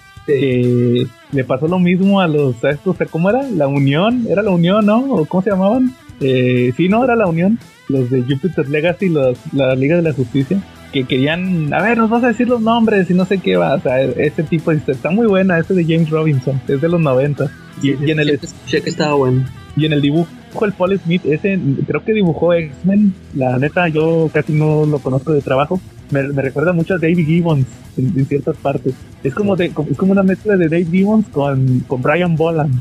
Aunque sí de repente hace como los rostros más estilizados, ¿no? Más delgadillos. Sí, pero en, en los rostros me recuerda un poquito más a, a, al estilo de Brian, de, no, perdón, de, de este, de, de, de Dave Gibbons. Mm como de repente como que a todos los ponen con el cabello así como, ¿te acuerdas cómo hacía el, el, el, cabello David Gibbons de Watchmen así como que corte militar. Así los hace todos con el mismo corte. Entonces este sí pero sí como que está muy muy divertida o sea no, está muy interesante esa historia. Sí se la recomiendo la de The Golden Age. Sí muy buena. Sí va muy bien. Eh, Calaca algún alguna recomendación no, una una anti-recomendación fíjate que vi la la película de Smile y no me ¿Smile? La, eh, la de Smile. Y no me, ¿Tú ya la viste? No, ahí lo tengo. Sí, ¿Ya me la recomendó? Te, te, la voy a, te la voy a spoilear. Nah. Bueno, es que ahí te va. Es que te voy a decir, este, no me gustó porque, fíjate que, bueno, es que estuve escuchando, eh, escuché la hora muda y, y hablaron de ella. Uh -huh. Y entonces ahí, este, ellos la compararon con esta película de It Follows que esa sí, sí, me gusta mucho, esa, esa a mí sí me gusta. Y, y pues ya cuando la estaba viendo yo, este sí, sí se nota que, que quisieron hacerla parecida a esa de It Follows, pero no, no, no me gustó. Este, fíjate que este, pues lo que yo había visto en los trailers donde se ven estas gentes sonriendo así muy macabramente, Este, eh, pues, eso sí, sí me acuerdo que eso sí me llamaba mucho la atención, pero aquí en la película sale muy poquito de eso. Haz de cuenta como que le dan mucho peso al desarrollo del personaje principal. Este, que te empiezan a mostrar sus broncas, las broncas personales que trae, traumas y todo esto. Y, y no, o sea, yo no veía nada de, de lo del terror. O sea, por ejemplo, en Need Follows me gustó mucho todo el, el folclore este que se hizo con el, esta persona que los perseguía, ¿no? Eh, eh, eh, o sea, eso se me hacía bien, bien intrigante. Y aquí no, o sea, no. Este, de hecho, ahí, ahí, sí te voy a dar un, un, pequeño spoiler. O sea, porque esto lo mencionaron en, en la hora muda. Que es que dicen, pues es que, o sea, la cosa es así como en It Follows, eh, es una fuerza, ¿no? O sea, haz de cuenta que aquí en, en Smile es, es una fuerza que se que posee a las personas que hacen, que las hace que se hagan daño, que se maten ellas solas. Y este, pero total que esa fuerza tiene, este, en la película la vemos como, como si fuera su, su, forma original. Haz de cuenta que así lo mencionó Jen, que a, lo que yo entendí es de que a él sí le gustó, dijo, oye, que la, la forma esa natural de la fuerza esa de, de Smile que como que él se le hizo interesante, pero pues a mí no me gustó. Te, aquí te lo voy a spoilear. Eso es un. Haz de cuenta que es Marilyn Manson. Es, es, o sea, es un, sí, o sea, es un tipo, o sea, es una persona, nada más que está así, grande, gigantote. Pero haz de cuenta que es Marilyn Manson. Y, o sea, no, no, a mí no me gustó la película, eh, no. Yo, yo le doy tache, una anti-recomendación. A mí no me gustó para nada esa película. Órale. ¿Qué pasó? La verdad está muy buena. Ahí el tema es el descenso a la locura que tienen los protagonistas. Porque no es así como que que, que, hay la entidad y luego luego sonríes y te matas, no, hay un proceso, un descenso a la locura, donde la entidad disfruta muchísimo jugando contigo, con tus emociones, con tus pensamientos y hace un juego del gato y del ratón psicológico contigo. Eso es lo interesante, ¿no? Que te empieza a sembrar dudas, te empieza a sembrar cosas y empieza a hacer cosas que tú no recuerdas que hiciste. Entonces, pues es, es, que te digo, o sea, este, pues, pero es que se, se, se pierde mucho tiempo con la chava esta, o sea, casi no vemos a los a las personas estas que posee, o sea, son bien poquitas a las personas que posee. Y este y, te digo, ¿tú no has visto Charlie esa de It Follows? No. Eh, esa te la recomiendo. Ve esa para que veas que así se hace una buena película de, de terror, suspenso. O sea, esa sí, esa sí me pareció que estuvo mejor manejada que esta. Porque te digo, esta, esta sí la sentí como que sí se quisieron basar mucho en, en ese tipo de película, pero pues como que no, para, o no sé, pues yo como la estoy comparando mucho con aquella, pues a mí no me, no me gustó. A mí la verdad no me gustó. Oye, ¿qué crees? Y la semana pasada que había renunciado al podcast, que nos vamos a dejar cada quien en su ciudad a ver una película del cine. ¿Sí fuiste a verla, Joyo? No, no, no fui a ver la de. ¿Cuál quedaron de Shyamalan? No la vi. Ay, ya salió. Sí, sí yo, sí, yo, sí, la vi, ¿eh? De repente. Ay, no, no, no spoilers, Charlie. No, no spoilers, Charlie. Nunca te hemos spoileado. Nada más dinos si está buena. Pues, pues es una película de Shyamalan. O sea, no te puedes esperar que, que, lo que ves o lo que crees que va a pasar es lo que va a terminar pasando. Ah, órale. experto en eso. Y lo que sí te puedo decir es que el grandote que sale en la película es mucho mejor actor que La Roca, definitivamente. El Batista. el Batista. Es mucho mejor actor que La Roca. Eso sí te lo puedo decir y es un spoiler que entra derechito, ¿no? Vale. Este, la película tiene por ahí muchos temas de qué hablar porque habla de una familia, este, pero también te va a hablar de más cosas, de la construcción de la familia. Eh, es una versión un poquito diferente al apocalipsis de lo que esperaríamos, ¿no? Pero también te queda la duda de si existe o no existe. Entonces, pues tienes que verlo. Tienes que verlo para generar tu propia opinión. Yo recomiendo que sí la veas. La verdad está buenísima. Órale, a ver si la alcanzo a checar, pero ya va a salir la de Ant-Man. Sí, precisamente la otra semana ya estrena la de Quantum Manía, ¿no? Sí, a ver qué tal. Va muy bien. Ya está Calaca, entonces tu recomendación de anti-recomendación. No la vean. Busquen mejor It Follows. Sí. O chequen la de Megan, ya la vi, la recomendé. Sí, la recomendaste la semana pasada, ¿no? Sí, la de Megan. Entonces está interesante. No esperaba nada y me gustó. Va muy bien. Quetzal, ¿alguna recomendación? Sí, eh, yo leí. Do, es una novela gráfica basada en un cuento de Neil Gaiman. Uh -huh. Este, ese cuento salió primero en prosa, ganó, es una novela juvenil de cierto toque de fantasía, bueno, fantasía y un poquito de terror, y ganó muchos premios. Este, después fue llevada a, la a una novela gráfica, este, adaptada por P. Craig Russell. Es prácticamente una adaptación literal del, del, del libro de Gaiman. Este, no cambia mucho. Y está dividido, al menos la edición que yo compré, que la compré en Editorial Roca, Roca Editorial, este, son dos volúmenes y tiene en el apartado gráfico, está dividido en capítulos, cada capítulo pertenece a un dibujante diferente. Eh, para mí el, principal es, o no el principal, pero el que más me gusta es Kevin Nolan, este, que lo conocen muy bien por sus trabajos tanto en Hellboy, Batman, o sea, tiene un chorro de trabajos este Kevin Nolan y el libro se centra en las aventuras o en el crecimiento de un bebé eh, que matan a su familia cuando él es muy pequeñito. Lo asesinan a toda la familia y él es atraído mientras están muriendo sus, familiares. Este está, es atraído hacia el cementerio local que está muy cerca de donde él vive. Ahí en el cementerio este es resguardado por los espíritus. Lo que te dicen ahí es que todos los cementerios, las personas que están enterradas ahí, ahí yacen sus espíritus. Este, hay personas muertas, pero también hay otras cosas, este, que no todas son explicadas, otras presencias. Y entonces el niño eh, es escondido por los espíritus. Eh, logran como confundir al asesino porque lo, lo está rastreando. Este, el asesino se va eh, y el niño es adoptado por una pareja de muertos que yacen juntos, este, una pareja que no pudieron tener hijos en vida. Y entonces dicen bueno pues yo lo quiero yo lo quiero adoptar yo nosotros lo vamos a criar y hay un tercer personaje este que se llama que es al final es spoiler no, no es muy obvio desde el principio es un vampiro este se llama Silas que dice que él también lo va a proteger va a ser como una especie de tutor entonces el niño crece dentro del cementerio a la par, pues en teoría lo siguen buscando para asesinarlo, pero él está protegido mientras esté dentro del cementerio. Entonces, desde muy pequeño convive con todos los personajes que ahí yacen, desde escritores, este, aventureros, familias, huérfanos, este, prostitutas, mil cosas. Y este, todos ellos lo, lo forman como parte de su familia extendida algunos de estos personajes le, le enseñan cosas, este, le enseñan su parte de la historia, cómo vivieron, etcétera.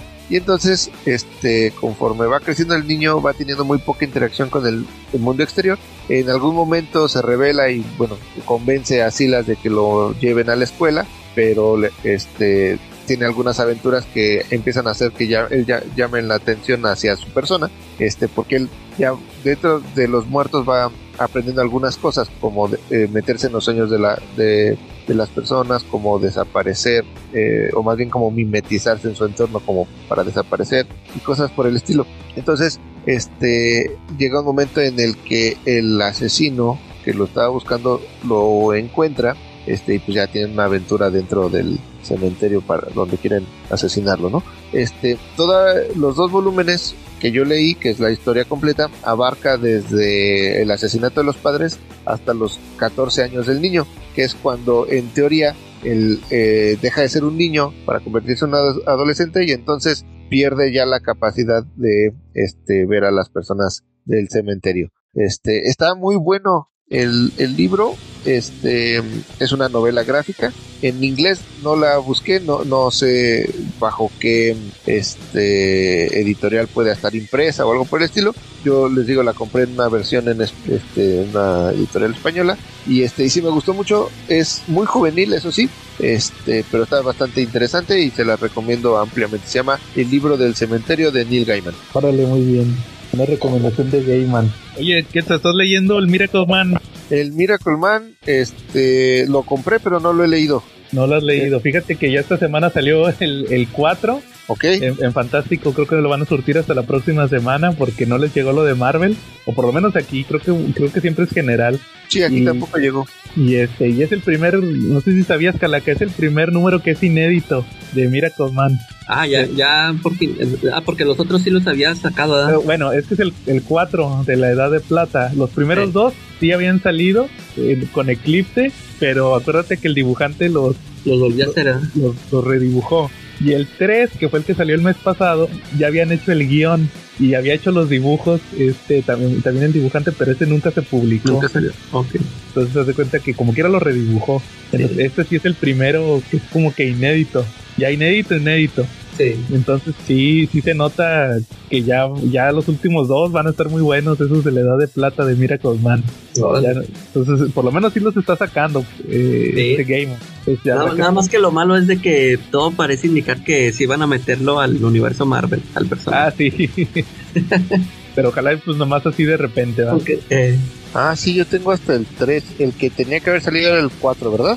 Exacto, el 4. Sí, también yo Ah. lo tengo en suscripción. Correcto. Ya, Sí. ya lo leí y sí se nota que ya como, o sea, que se nota que ya no tenía los guiones hechos. sí. Porque ya otra vez le mete.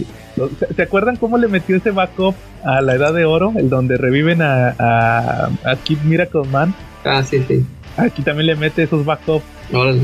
O sea, en los primeros tres, que casualmente eran los, los de los noventas, no tenía eso. Y ahorita ya en el primero ya otra vez tiene backup. Se nota que como que ha de haber dicho, ¿saben qué? Ya ni me acuerdo en qué me quedé. o sea, le voy a, le voy a, le voy a, le voy a mo- modificar. Pues, pero sí, ese, ese estuvo bueno también de Gaiman. Ah, me lo voy a echar esta semana para ponerme al día y eh, en la semana ir por el 4 y ya lo platicamos la próxima Sí, man. semana. Oye, o como le dije a, a- perdón, como le dije a, a, Ethel, que, que ya me empecé a comprar Daredevil en inglés. Que, ah, que, Ah, que, que Panini anunció, no sé si vieron, que va a sacar el Man Without Fear, o por lo menos la imagen que saca es Man Sí. Without. Ujú. Es un dibujo de Romita. Entonces, eh, que les digo que empecé a comprar Daredevil en inglés y cuando agarré el número 4, en vez de agarrar la portada regular, agarré la del mes de Miracle Man, que es una de Checheto. De- Daredevil con Miracle Man y ahí viene el, el Excel y que le digo, pues la compré porque son los únicos dos cómics que compro de Marvel, Daredevil y Miracle Man. y Depredador va, pero Depredador no, no cuenta. Pues porque ahorita no está saliendo Depredador, están descansando. y le dije, no, porque compro nada más esos dos. Pero si está chula esa portada, va.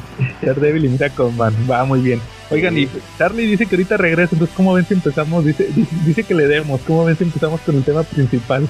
Va. ¿Me dejas recomendar un Ah, no, adelante. cómic y ya? Sí, Sí, adelante. Ah, gracias. Mira, este, es que el año pasado, bueno, siempre cuando acaba el año, eh, leo como en sitios especializados las recomendaciones de las mejores novelas gráficas, ¿no? Porque no- normalmente a lo largo del año sigo las series regulares y luego no me pongo, no pongo mucha atención en lo que va saliendo de novelas gráficas. Entonces aprovecho como las reseñas de fin de año de lo mejor y ahí me- lo que me llama la atención lo busco. Casi siempre hago eso. Y en esta ocasión eh, me llamó mucho la atención una novela gráfica que se llama The Night Eaters, este, de Marjorie Liu y Sanata Takeda. Eh, son Los- los- es el equipo creativo de Monstres. Ándale, eh, sí, de ellos, de ese cómic, ¿va? Ajá. Este, y la verdad es que en Monstres, el- bueno, pues ya su trabajo está súper bien este, llevado y todo. Y me sorprendió que sacaron una novela gráfica. Y lo que me sorprendió también es que no la editaran en Image Comics, que es donde están publicando Monstres. Eh, no sé si hay en intención de buscar explorar otras alternativas comerciales o no sé, pero la sacaron, el resumen es que la sacaron en una editorial que se llama abramscomicsart.com. Ah, bueno, Abrams Books es la editorial, perdónenme. Este, y esta es una novela gráfica de terror. Este, y es, nos habla de una pareja de asiáticos, particularmente de Hong Kong, que durante la guerra tuvieron que salir de ahí. Este, y actualmente tienen unos hijos en Estados Unidos, que ya son unos chavillos, ya con la cultura gringa actual, este, que tienen aparte un negocio de comida entre ambos. Entonces reciben anualmente la visita de sus papás. El papá es una persona, parece muy afable, muy abierto, muy amable. Y la mamá, al contrario, como yo no conozco mucho la cultura oriental, pero lo que te intentan dar a entender es que es, en general así son las mamás orientales, como muy secas, muy cuadradas, muy, este, muy tradicionales. Y en este caso la mamá es como te la ponen como la mala, la estricta y el papá es el buena onda, ¿no? Este, y hacen muy buena pareja por lo que se ve el mamá y la papá, se llevan muy bien entre ellos, pero sí la mamá trata como muy seca, está muy desilusionada de sus hijos, de cómo viven, de, de, de su- sus trabajos, sus, cómo llevan sus vidas y demás. Y entonces llegan a visitarlos, este, y enfrente de la casa donde viven los hijos, este, hay una casa abandonada que tiene una antecedentes de que ahí mataron a una familia, está abandonada, completamente llena de, de maleza y demás, y este y hay una persona en particular que le intenta vender y no ha podido hacerlo durante mucho tiempo por lo que te dice el libro este entonces en algún momento la mamá se este se lleva a los hijos a esa casa este y hay un ya es donde se, desarrolla la trama actual donde hay elementos de terror y te demuestran quién es la mamá y quién es el papá y está bastante interesante. Este es en teoría está pensada para ser una miniserie de tres tomos, de los cuales solamente este es el primero, por supuesto. Salió en el 2022 y está en el listado de los mejores eh, cómics o novelas gráficas del año. Sana Takeda es una ilustradora muy buena, es muy cuidadosa con la parte de los detalles, los rostros. Aquí no hay tanta acción como lo pudiera ver en Monstres, pero a pesar de eso, sí, en las pocas escenas de acción y donde salen ciertos elementos de terror, creo que lo hace bastante bien. Y Marjorie Liu sí te lleva muy de la mano porque va brincando entre las épocas, te enseña por, por momentos la, cómo vivían los papás en Asia y cómo escaparon de Hong Kong o cómo salieron de Hong Kong y cómo llegaron a Estados Unidos y lo que pasa ya en, el ambiente en, en la actualidad, ¿no? Tanto la relación familiar que traen como este lo que pasa dentro de la casa con estos elementos de terror que no les voy a spoilear, ¿no? Pero sí es una muy buena recomendación, me gustó mucho. Este sí no no no tengo conocimiento de cuándo pudieran salir los siguientes números, pero de lo que este leí esta, este número uno sí me gustó muchísimo. Órale, y dices que es novela gráfica, ¿verdad? Es una novela gráfica. Eh, es no sé si haya soft cover, es la, la que yo compré es hardcover con un cubrepolvos. Ah, órale. Así como tipo, como me, suena a lo de Reckless, ¿te acuerdas que lo estuve platicando? Ajá, sí, sí, claro. serie. Entonces, a, ver, está, chida tu recomendación, sobre todo porque ya ves que son chinitas ellas, pues como que le meten mucha influencia de su cultura, ¿verdad? También en ese de Mostres. Es correcto. Órale, va muy bien, está buena esa recomendación. Eh, nomás repite, ¿cómo, cómo se llama? Eh, The Night Eaters. Los, Órale. los que comen la noche o no, no me acuerdo cómo la tradujeron, porque ya salió en español este la novela gráfica. Ah, órale. Déjame te digo cómo la tradujeron. Justamente la estaba viendo, Los Devoradores de Noches. Ah, órale, va, literal. sí. Está bien. No, pues ahí por si la quieren buscar también. Va muy Exacto. bien. Bueno, entonces ahora, ahora sí, ¿cómo ven si pasamos al tema principal ahorita en lo que regresa Charlie? Adelante, adelante. Pues, pues esta semana, por lo mismo del 14 de febrero, yo les había sugerido que agarráramos un cómic con temática, pues, pues así romanticona, ¿verdad? Pero siempre le damos un giro. De hecho, de hecho, no se pierdan el especial de, de San Valentín del 2024 porque ahora sí vamos a hablar de Spider-Man Blue y de Daredevil Yellow.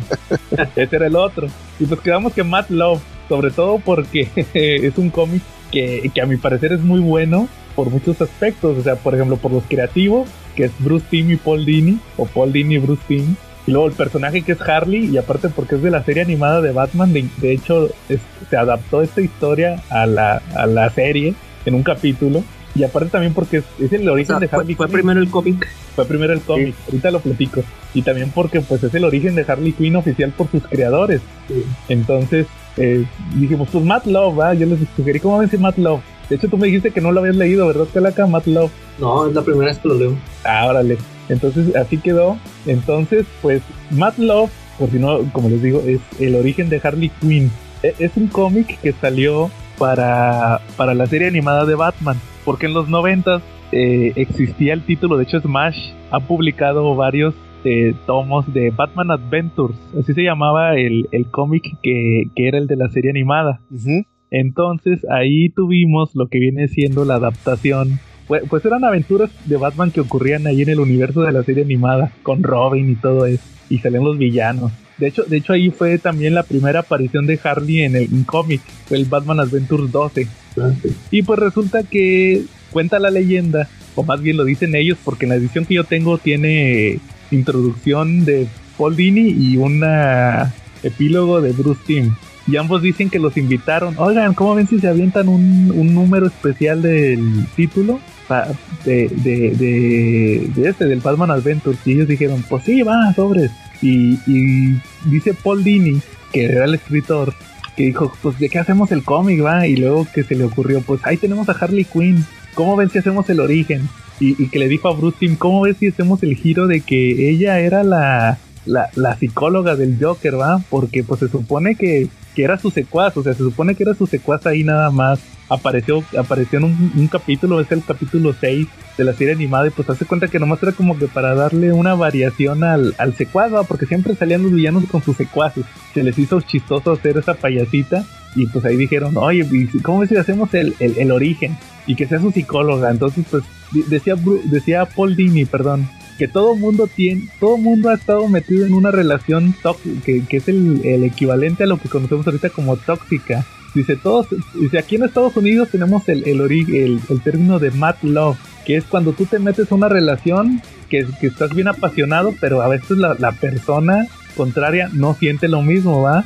Entonces, eh, eh, eh, pero dice, hay de dos, o te sales de la relación porque te decepcionas, o la otra es que hay gente que se queda ahí atrapada, soportando muchas cosas y esperando que esa persona que, que, que es la por la que tienes ese mad love, que algún día va a cambiar, ¿va? Y te quedas ahí atrapado esperando que un día me va a querer, un día me va a querer, ¿va? Entonces dice, dice que por eso se le ocurrió hacer esa historia de que esa era la, la- forma en que representaba Harley con el Joker. Y por eso se le ocurrió hacer el Mad Love. Y, Bruce Timm también menciona ahí que, pues sí, que efectivamente así le, así le dijeron que le dijo Paul Dini, oye, pues que sea así, ¿cómo ves? No, pues va, sobres. Y se aventó el cómic. Entonces se avientan este número especial y lo dibujan y, y gana el Eisner también ese cómic. ¿Sí sabían que ganó el Eisner? Sí, sí. Sí, sí, pues sí que la que ganó Leisner esa historia. Y es un número así, no, así, no- es un especial, ni siquiera es un anual, es un especial. Y son 64 páginas, en 64 páginas se, se avientan todo el origen. Bueno, es una historia donde viene el origen de Harley Quinn. Entonces, ¿ustedes eh, cómo conocieron? O sea, tú, ¿qué, qué que me habías dicho que ya lo habías leído? ¿Cómo, cómo conociste el Mad Love? Am, primero sí fue por la por, por la serie animada, que fue, como ya mencionaste, adaptada hasta 1999 en las nuevas aventuras de Batman. Sí. Ahí fue cuando lo vi, digamos, vi ese capítulo. Poquito después me enteré que venía de un cómic que había ganado el Eisner en el 94 y fue y ya fue cuando lo leí en línea. Algo que bien extraño porque ha salido en un millón de recopilaciones y demás eh, que no lo tení, no lo tengo físicamente. Este, ahora que lo mencionaron, yo estaba muy como muy confiado y este fui a buscarlo y no, no, lo encontré, no lo tengo, entonces ya lo tengo que leer otra vez en línea. Pero este así fue como originalmente conocí el, la historia. Órale. ¿Tú, Calaca, habías escuchado de ella? No, yo hasta que lo vi que lo, que lo publicaron, yo, este, eh, yo, no, yo no he visto el capítulo, la, la versión animada, porque yo, yo vi, es que no, no me acuerdo cuántas temporadas vi de la, de la serie de Batman, pero Sí. por ejemplo, eh, ahorita menciona que esta, que esta salió en la, que las nuevas aventuras de Batman, esa sí, me acuerdo que he, he de haber visto muy pocas. Es la donde les cambian el estilo. Eh, y, y sí, o sea, estoy seguro que pues, ni, ni, ni me enteré, no la vi. Y este, creo que hasta que lo empecé a aquí ya la publicaron varias veces, ¿no? No, no sé si desde. Pero sí, Beat la, la publicó una vez en el 2001. Sí, va. Y luego, y Smash, ¿cuántas veces? Dos veces. Nada más dos, dos veces. Sí, o sea, hasta, hasta que la vi publicada aquí, este, me enteré, pero como yo nunca fui fan del Harley Quinn, haz de cuenta, pues no, no lo pelé. Y este, pues hasta ahorita, hasta ahorita que lo, que lo acabo de leer, sí me, me gustó mucho. Ahorita comentamos. Ujú. Fíjense que yo lo conocí, yo vi, yo sí era muy fan de la serie animada de Batman, pero como les he dicho muchas veces, esa última temporada, la de las nuevas aventuras, les cambian el, el estilo de animación. Sí, Y la neta, yo también vi muy pocos de esa temporada, porque la neta casi ni me gustaba. Entonces, ya después supe que Harley Quinn, no, que Harley Quinn sí la, sí la ubico, ¿ah? Y luego, no, que viene de los. e- Esa fue creación de la serie, que no venía de los cómics, o sea que fue de la serie, la pasaron a los cómics. Y luego que su origen lo contaron en un cómic. Y yo me acuerdo que cuando fue el Batman Day, el primer Batman Day, que fue por el. que fue el 75 de Batman, si no mal lo recuerdo, eh, en, en, en el Comic Castle de aquí de Monterrey, eh, te decía, no, que vamos a regalar el Detective Comics 0 o algo así, no, 27, Detective Comics 27 especial, que era con la portada del 0 de los nuevos 52, y, y no, que para regalarlo, se supone que ese cómic era gratis en todo el mundo, y aquí te decían, no, que tienes que comprar 200 pesos de, de cómics de Batman y te, te lo regalamos. Y ahí me fui y me formé en, en el Comic Castle y ya entramos y dije, pues ¿cuál compro? Ah, pues el Mad Love. Ahí lo vi. Ya sabía yo que ese era el cómic donde venía el origen de, de Harley y lo compré ya. Y así obtuve mi TPB, que fue años antes de que lo publicara Smash y ya lo leí. Y, por ejemplo, un detalle importante es que el cómic lo hicieron con el estilo clásico de la serie. donde, Batman trae el, el óvalo amarillo. Y, el episodio, como les digo, es con el estilo nuevo. Entonces, a mí se me hizo más agradable el cómic al, leerlo con el estilo antiguo. Entonces, sí, así es prácticamente como yo conocí el MATLAB. Ahorita que, que regrese Charlie porque nos platique cómo conoció el, el cómic. Sí, hay algo que mencionaste nada más como dejarlo muy claro.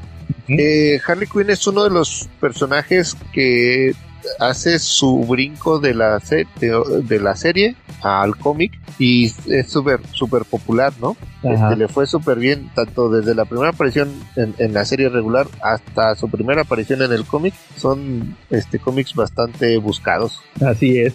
Y de hecho, de hecho el que yo tengo lo tengo en un dólar cómic, en una reimpresión de un dólar, el, la primera aparición de Harley Kong. Entonces, como dices, es de los más buscados. Charlie, ¿ya estás disponible? Ya, ya estoy disponible. Mil disculpas a todos. Sí, no te preocupes.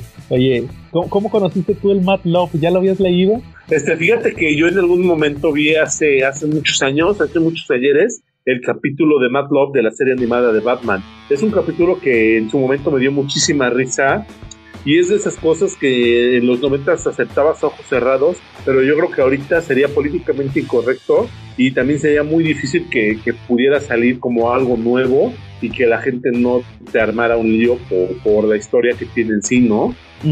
Sí, efectivamente, de hecho yo ahorita que lo volví a releer sí me di cuenta de varios detalles, pero ahorita van saliendo, ahorita que lo vayamos platicando. Ok, fíjate que es muy porque a mí me llama mucho la atención cómo ha sido la evolución de Harley Quinn, porque en este momento si tú ves una mujer que se dice empoderada tiene a Harley Quinn como, como su abanderada, ¿no? Como su estandarte, pero no conocen su origen. Entonces, pues si en algún momento vieran que el corazón le metía sus cuchitadas, dudo mucho que fuera el ídolo de las empoderadas. Ándale, sí. De hecho, eso era lo que iba a mencionar, pero si quieres ahorita lo vemos, Charlie. Vale. Pues vamos a empezar. Pues el Mad Love empieza un día que el comisionado Gordon va al dentista, ¿va? que tiene que ir porque es como que requisito de... Revisión anual. Sí. Tiene plan dental. Bárbara necesita frenos. Plan dental. Lo ganaron ahí en la huelga de la policía.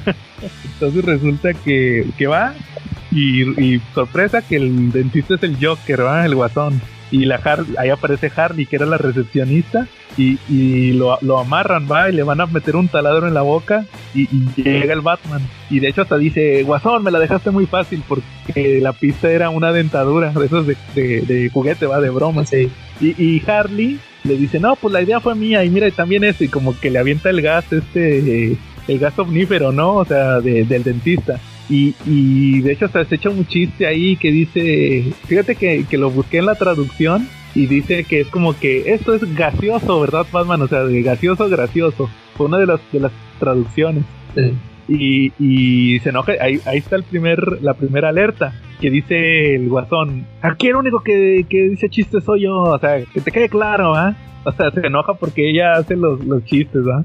Total, entonces resulta que pues ya se aprovechan de que, de que Batman está como, como ahí paralizado por el gas, le dejan una granada y se escapan. Ya nada más el, el Batman salva al comisionado y, ya nada más dice el, comisionado, te digo que odio estas revisiones.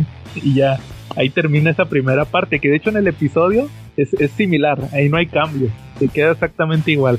Pero luego tenemos una escena que nada más aparece en, en el cómic que es donde ya te dice que, la historia se llama Mad Love, que fue escrita, escrita y, dibujada por Paul Dini Bruce Timm, que es donde llega eh, Batman a la Baticueva, está platicando con Alfred y ahí hace una, hace como que reflexionan sobre Harley Quinn. Dice, no, es que Harley, pues ahí como que dice, a lo mejor por, por, el exterior parece que es buena, o sea, o inocente, pero no, ella siempre está por dentro, dice, ella siempre ha tenido algo ahí es peligrosa, su mente es peligrosa. Y, te explican ahí la primera parte del origen, que ella era una chavita que tuvo una beca por gimnasta, por gimnasta, porque de hecho siempre ha tenido esas como habilidades de gimnasta en, los cómics, en las caricaturas, siempre ahí anda ahí brincando. De hecho, ¿se acuerdan que hasta Jim Lee le puso unos como resortes en, en Hosh?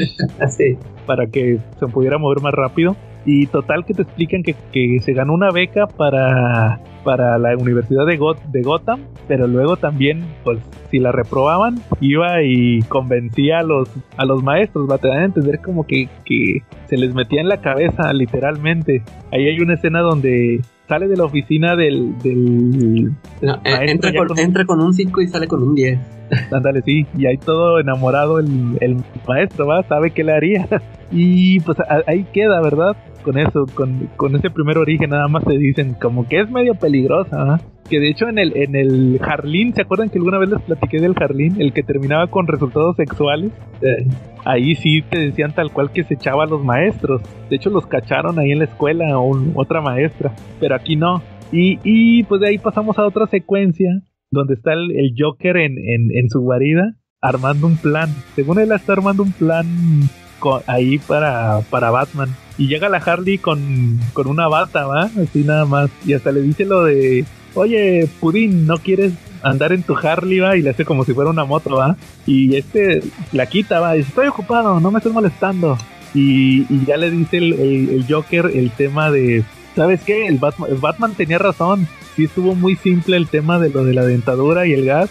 Y, y dice, pues yo, yo tengo que derrotarlo, ¿va? O sea, de, lo tengo que eliminar de una, de una forma acá más impresionante. Y, y la Harley le dice, oye, ¿por qué no, ma- ¿y por qué no simplemente le, le disparas? Y explota el, el Joker ahí. Dice, ¿cómo? Que nada más es lo, le disparo. Tengo que ganar, tengo que demostrar que soy superior a él. Total que se encuentra un plan, que es uno donde lo va a meter a un tanque con pirañas, pero luego lo descarta, va, porque le dice, no, sabes que este plan no funciona porque las pirañas no sonríen, que es muy importante eso. Y ya pues se da cuenta que como que le tiene que seguir y la Harley como que lo trata de convencer y al final la termina echando para afuera. Ya la corre y la, la avienta y le tira la clásica que le da un patadón y la echa para afuera y otra vez se vuelve a encerrar. Y ahí Harley se da cuenta, ella le echa la culpa a Batman, dice, no, pues Batman tiene toda la culpa. ¿Cómo, cómo ven hasta aquí la historia? Mm, Pues fíjate que, que es que es como que mm, es un análisis así bien desmenuzado de, de una locura, ¿no? De cómo, cómo ven, cómo una persona puede cegarse y pensar que todos los demás son culpables de, de lo que la misma persona está, está haciendo, ¿no? Digo, aquí a todas luces, pues no había más culpables que, que Harley, ¿no? Porque pues ahora sí que hasta el Joker aplicaba la de no tiene la culpa el indio, sino el que lo hace compadre, ¿no? Pero la Harley pensaba que pues, la los culpables eran todo el planeta menos ella, ¿no? ¿Tú, Quetzal? ¿Algún comentario? Sí, bueno, efectivamente nada más vemos la dependencia emocional de Harley, ¿no? Este, cómo hace hasta lo imposible por lograr la atención y la aprobación del Joker, cuando él pues está obsesionado con lo suyo, ¿no? Que es, Sí. ya sabemos que es Batman. y este, pero eh, como que también, eh, independientemente de lo que haya dicho Batman, como que Harley eh, la intentan reflejar, este, o mostrar como una persona que sí ama sinceramente al Joker y es como eh, como muy transparente de es que no estoy haciendo algo malo, sino lo que hago es es lo normal que tendría que ser para complacer a mi hombre, ¿no? Ok, va. Entonces, pues después de, de que le echa la culpa a Batman, ahora sí tenemos el, el origen de Harley Quinn. Porque ella se empieza a acordar que después de que se graduó de la universidad, se metió a Arkham. Y de hecho ahí platica con otra con otra doctora que es Joan Leland, Leland. Y le dice, y hasta ella misma le dice, oye, ¿por qué te metiste aquí a Arkham? Si pues eh, eh, aquí son super criminales que te pueden matar. Y le dice, ¿no te habrás querido meter por, por alguna otra cosa? ¿verdad? O sea, como que porque llaman la atención y porque son, de hecho, eh, ella lo menciona como que son de alto perfil. Y ahí la Harley como que le dice, o sea, como que ya me se dio cuenta y dice, bueno, es que tienes que entender que hay como que glamour en estos villanos. Y le dice la doctora, no, pues eh, si piensas que te vas a hacer famosa, que vas a escribir un libro y todo esto, pues estás muy equivocada, porque estos te pueden matar en cualquier momento. Y, y ahí ve al, al, Joker, lo ve encerrado, ya nada más ve como que le guiña el ojo y como que le llama la, la atención a ella, y luego ya cuando regresa a su oficina, encuentra una, una flor y ahí, en- y ahí dice una nota, ven a verme cuando tú quieras. Y ya nomás que la firma la, con J, ¿va? Con J, el Mr. J.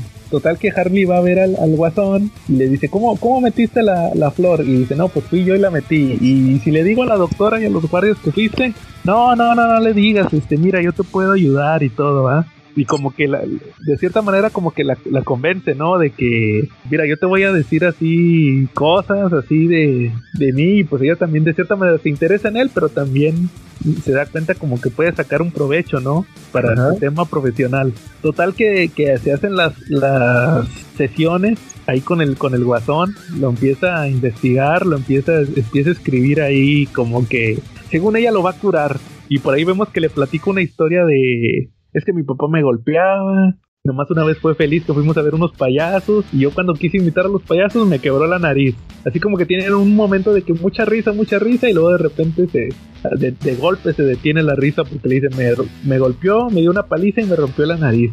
Y empieza a hacer sus notas, ¿va? De que no, es que el guasón tiene esto y tiene dependencia y tiene este, traumas de la niñez. Y, y en un punto se enamora de, de él, ¿verdad? Y, y, aquí me llama la atención que vemos una página donde vemos el origen del guasón según lo que le platicó a Harley. Y es la clásica donde se cae a los químicos. Pero aquí me llamó la atención porque en la serie nunca platican ese origen. Nada más, la única referencia al pasado del guasón que hay en la serie es en la película de la máscara del fantasma donde sale que él era mafioso antes de ser el guasón. Nada más, sale ahí una, una foto. Y aquí sí te ponen tal cual que Batman lo aventó a los químicos, o sea, perdón, se cayó a los químicos peleando con Batman. Entonces, como que aquí no queda muy claro si es lo que le platicó al Guasón o es la versión oficial de la serie. O a lo mejor es tipo. Ajá. Yo lo que entendí es que es, lo que él le platica porque incluso en la imagen donde se ve que se está cayendo hacia los químicos, eh, se te puede interpretar como que Batman lo está aventando o lo está tratando de intentar sujetarlo, ¿no? Exacto. Entonces, por lo que estoy entendiendo, este es la versión que le está contando el Joker a ella. Sí, ándale, eso te, eso te lo tomo como válido, que puede ser eso, pero sí me llamó la atención que sacaran con lo de los químicos, que al final pueden aplicar la de Alan Moore, de que yo te platiqué algo, que de hecho sí es eso, eso es lo que ocurre al final, y, no sea tal cual la, la realidad, que nunca vamos a saber. Exacto. Total que ahí, ahí nos pasan que sí se enamoran, tienen sus sesiones semanales y un día se escapa el guasón y ella está preocupada porque dice, pobrecito, está ahí solo afuera, como si fuera la víctima. Y llega Batman todo madreado a dejarlo todo madreado también al Joker. Y vemos esa expresión de Harley donde lo ve ya con coraje, va. De hecho, hasta el Batman como que se, sorprende de que eh, me está viendo con coraje de que golpea al guasón. Y ella se queda traumada. Total que se va se sale de, la, Arkham, va a una tienda de disfraces, se agarra un chorro de cosas, de hecho se va sin pagar y madrea al, al dueño y llega a, Arkham, madrea a todos los policías, a todos los guardias y ya llega y le dice que de hecho el guasón le había dicho, oiga, usted se llama Harleen Quinzel, si lo modifica queda como Harley Quinn que suena a Arlequín y ya llega ella y le dice, Pudín, ya llegué yo Harley Quinn, tu Harley Quinn y y ella es lo que la que lo saca, porque el guasón estaba todo, todo vendado.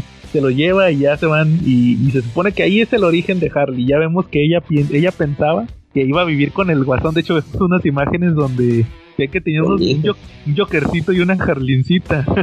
Así, y que iban a envejecer juntos y todo. Total que eh, ella dice que, que todo por culpa de Batman y se le ocurre hacer, o sea, se regresa donde está el guasón, que ya está, está dormido, va, se quedó dormido con los planes, agarra el plan otra vez el de las pirañas y como que ella ve algo que no ve el guasón y, y hasta y ahí se lo y, luego ya como que se da cuenta que va a hacer su plan. ¿Cómo vieron hasta aquí el, el origen? Fíjate que yo cuando lo, yo cuando lo empecé a leer, fíjate que lo empecé a leer con este muy prejuiciosamente. Este, yo iba así como con esta esta mentalidad que, que a mí me cae mal, eh, que tienen muchos, por ejemplo, cuando, cuando dicen, no, yo ya no leo cómics de superhéroes porque ya, ya leí, ya, yo leo ya puro Alan Moore o Neil Gaiman, ¿no? Y ya, ya lo demás ya, los, ya les parece menos. Este, entonces yo entré así como, este, el, que lo empiezo a leer, este, que trae toda esa, todo el feeling de la serie animada. Y, y, pues yo así como que diciendo, no, yo ya leí de Frank Miller, de Grant Morrison, de Tom King. Este, y de, y de primero me molestaban cosas, por ejemplo, e, este, cuando Harley Quinn, este, cuando se mete a salvar al Joker, que e, eso que dices de que ya pues se roba el disfraz y, y pues que derrota a los guardias ahí echándoles canicas y con serpentinas y todo esto, ¿no? Pero ya este, fíjate, ya llega un punto en que me metí ya a la trama y ya dije, no, pues es que este es otro, este es otro Batman, o sea, no, no siempre tiene que ser oscuro como el de Miller o loco como el de Morrison, ¿no? Y ya este, fíjate, aunque sí, desde el principio lo que siempre me gustó fue mucho el, dibujo de, de Bruce Timm. Eh, o sea, es un maestrazo, ¿no? O sea, cómo se nota que es animador el cuate porque logra unas secuencias que, o sea, tú les encuentras el movimiento, ¿no? O sea, tú sabes perfectamente así lo que está pasando. Hubo muchos que me gustaron mucho. Y te digo, ya cuando, ya que lo, ya me metí en el feeling, este, se, me hizo muy chida toda la historia. O sea, ya ves que, es más, pues ya ves que yo ni sabía de qué, rollo con Harley Quinn. Yo sí, creo que yo sí te había dicho, ¿no? Yo que, que ya está Harley Quinn porque es tan fregona. O sea, porque andaba, porque podía brincar y era muy ágil. Ya aquí, o sea, aquí era donde explicaban lo de, de que era, este, gimnasta. ¿no? O sea, sí, anda el gimnasta, capleta. Y eso se me hizo muy chido. Y ya el, el, momento este cuando atrapan a Batman también me, me, gustó mucho. Todo, todo esto este, que vemos eh, eh, al Joker este, comportándose así como tú dices, de que cómo se empieza a, enojar con Harley Quinn. Este, todos esos momentos se me, se me hicieron chidos. que, que, por cierto, también este, aquí me di cuenta que cuando, que cuando yo veía la animación de Batman era muy inocente porque no me había dado cuenta. O sea, no, no veía a Harley Quinn como la vi ahorita en, estos momentos. Que, no solo con, cuando sale con la, con la batilla esa roja, que órale, este, o sea, yo ahí me quedé así de que órale, o sea que, este, el, cuerpazo que le ponen, eh, este, incluso aún con, su uniforme ese típico de Harley Quinn, o sea, también, también se ve así que, o sea, la, dibujan re bien y, yo me acuerdo que cuando la veía yo en las caricaturas, no, ni, cuenta, yo nomás ahí, yo veía otras cosas, ¿no? no, tenía la mente cochina como ahorita. Árale. ¿Tú qué tal, Charlie? Sí, indudablemente como que, como que el dibujo, te digo, tiene, tiene sus temas donde ahorita no sería una, una historia así tan, tan políticamente correcta, precisamente por la manera en que dibujan a Harley Quinn, por el pensamiento con el que la ilustran, ¿no? Porque pues sí la ponen muy sexy, pero más que sexy la ponen muy al servicio del Joker, ¿no? Este, de verdad, o sea, casi poniéndose de tapete con ella, con él, es, está, está divertido, pero, pero pues ahorita sí como que te da cierto quisquirisquis, ¿no? De, de, hecho, fíjate que yo pensé que en esta historia se iba a volver la, la, empoderada, o sea, porque hay un momento en que como que le está cayendo el 20 que la está tratando mal, pero pues al final termina en lo mismo, ¿no? sí, de hecho ahorita vamos a llegar a ese, a ese momento porque se me hace como que el más polémico del cómic, pero ahorita llegamos. total que resulta que el plan de Harley es que manda un cassette, o sea, manda una, un, un VHS. Eh ahí a la comisaría de Ciudad Gótica, le hablan a Batman y le dice, ¿sabes qué? Eh, llegó esto, es de Harley. Y es una grabación donde ella dice, ¿sabes? ¿Saben qué? Ya tengo miedo porque al guatón ya se le ya se deschavetó, trae un plan bien macabro y, temo por la ciudad. Y hasta se quita el maquillaje, va, y todo, dice, pues, como que para que le crean, va, de que esto ya es en serio, o sea, neta, neta, ayúdenme. Total que llega Batman a verse con ella en un muelle, anda ella sin el maquillaje y ya le dice, no, ¿sabes qué? Mira, ayúdame, ten, mira, aquí están los planos. Y ya le, empieza a checar Batman y de repente llega el guasón y, ah, me las vas a pagar, traidora. Y les empieza a disparar. el Batman inmediatamente lo que hace es proteger a Harley y se da cuenta que le, le tira un batarán y era un robot. Era un robot que de hecho ya en la serie animada había sacado robots también. Eso no, eso no me sacó de onda. y, resulta que Batman se dice, ah, pues era un robot, y, y, Harry aprovecha y le inyecta ahí algo para noquearlo. Total que se lo lleva y lo tiene colgado de cabeza con las pirañas. Y ya les dice que, ¿sabes qué? Pues mira, es que ya voy, ya voy a hacer este plan y pues ya me voy a deshacer de ti, va, para, por el, por el Joker. Y él me va a querer más, ¿verdad? Porque me voy a deshacer de ti. Y total que, que como que Batman ahí como que se le quiere, le quiere, se le quiere meter ahí en la cabeza y le empieza a decir, oye, no me digas que te dijo lo del padre que, que lo golpeaba y que el momento más feliz fue cuando fue a un creo que le dice que, que una, pista, de patinaje, y le dice la Harley no fue al circo y no hombre dice no creas siempre la cambia. Sí, sí, sí, y a la gente de libertad condicional le dice eso es como que un guiño a Alan Moore también.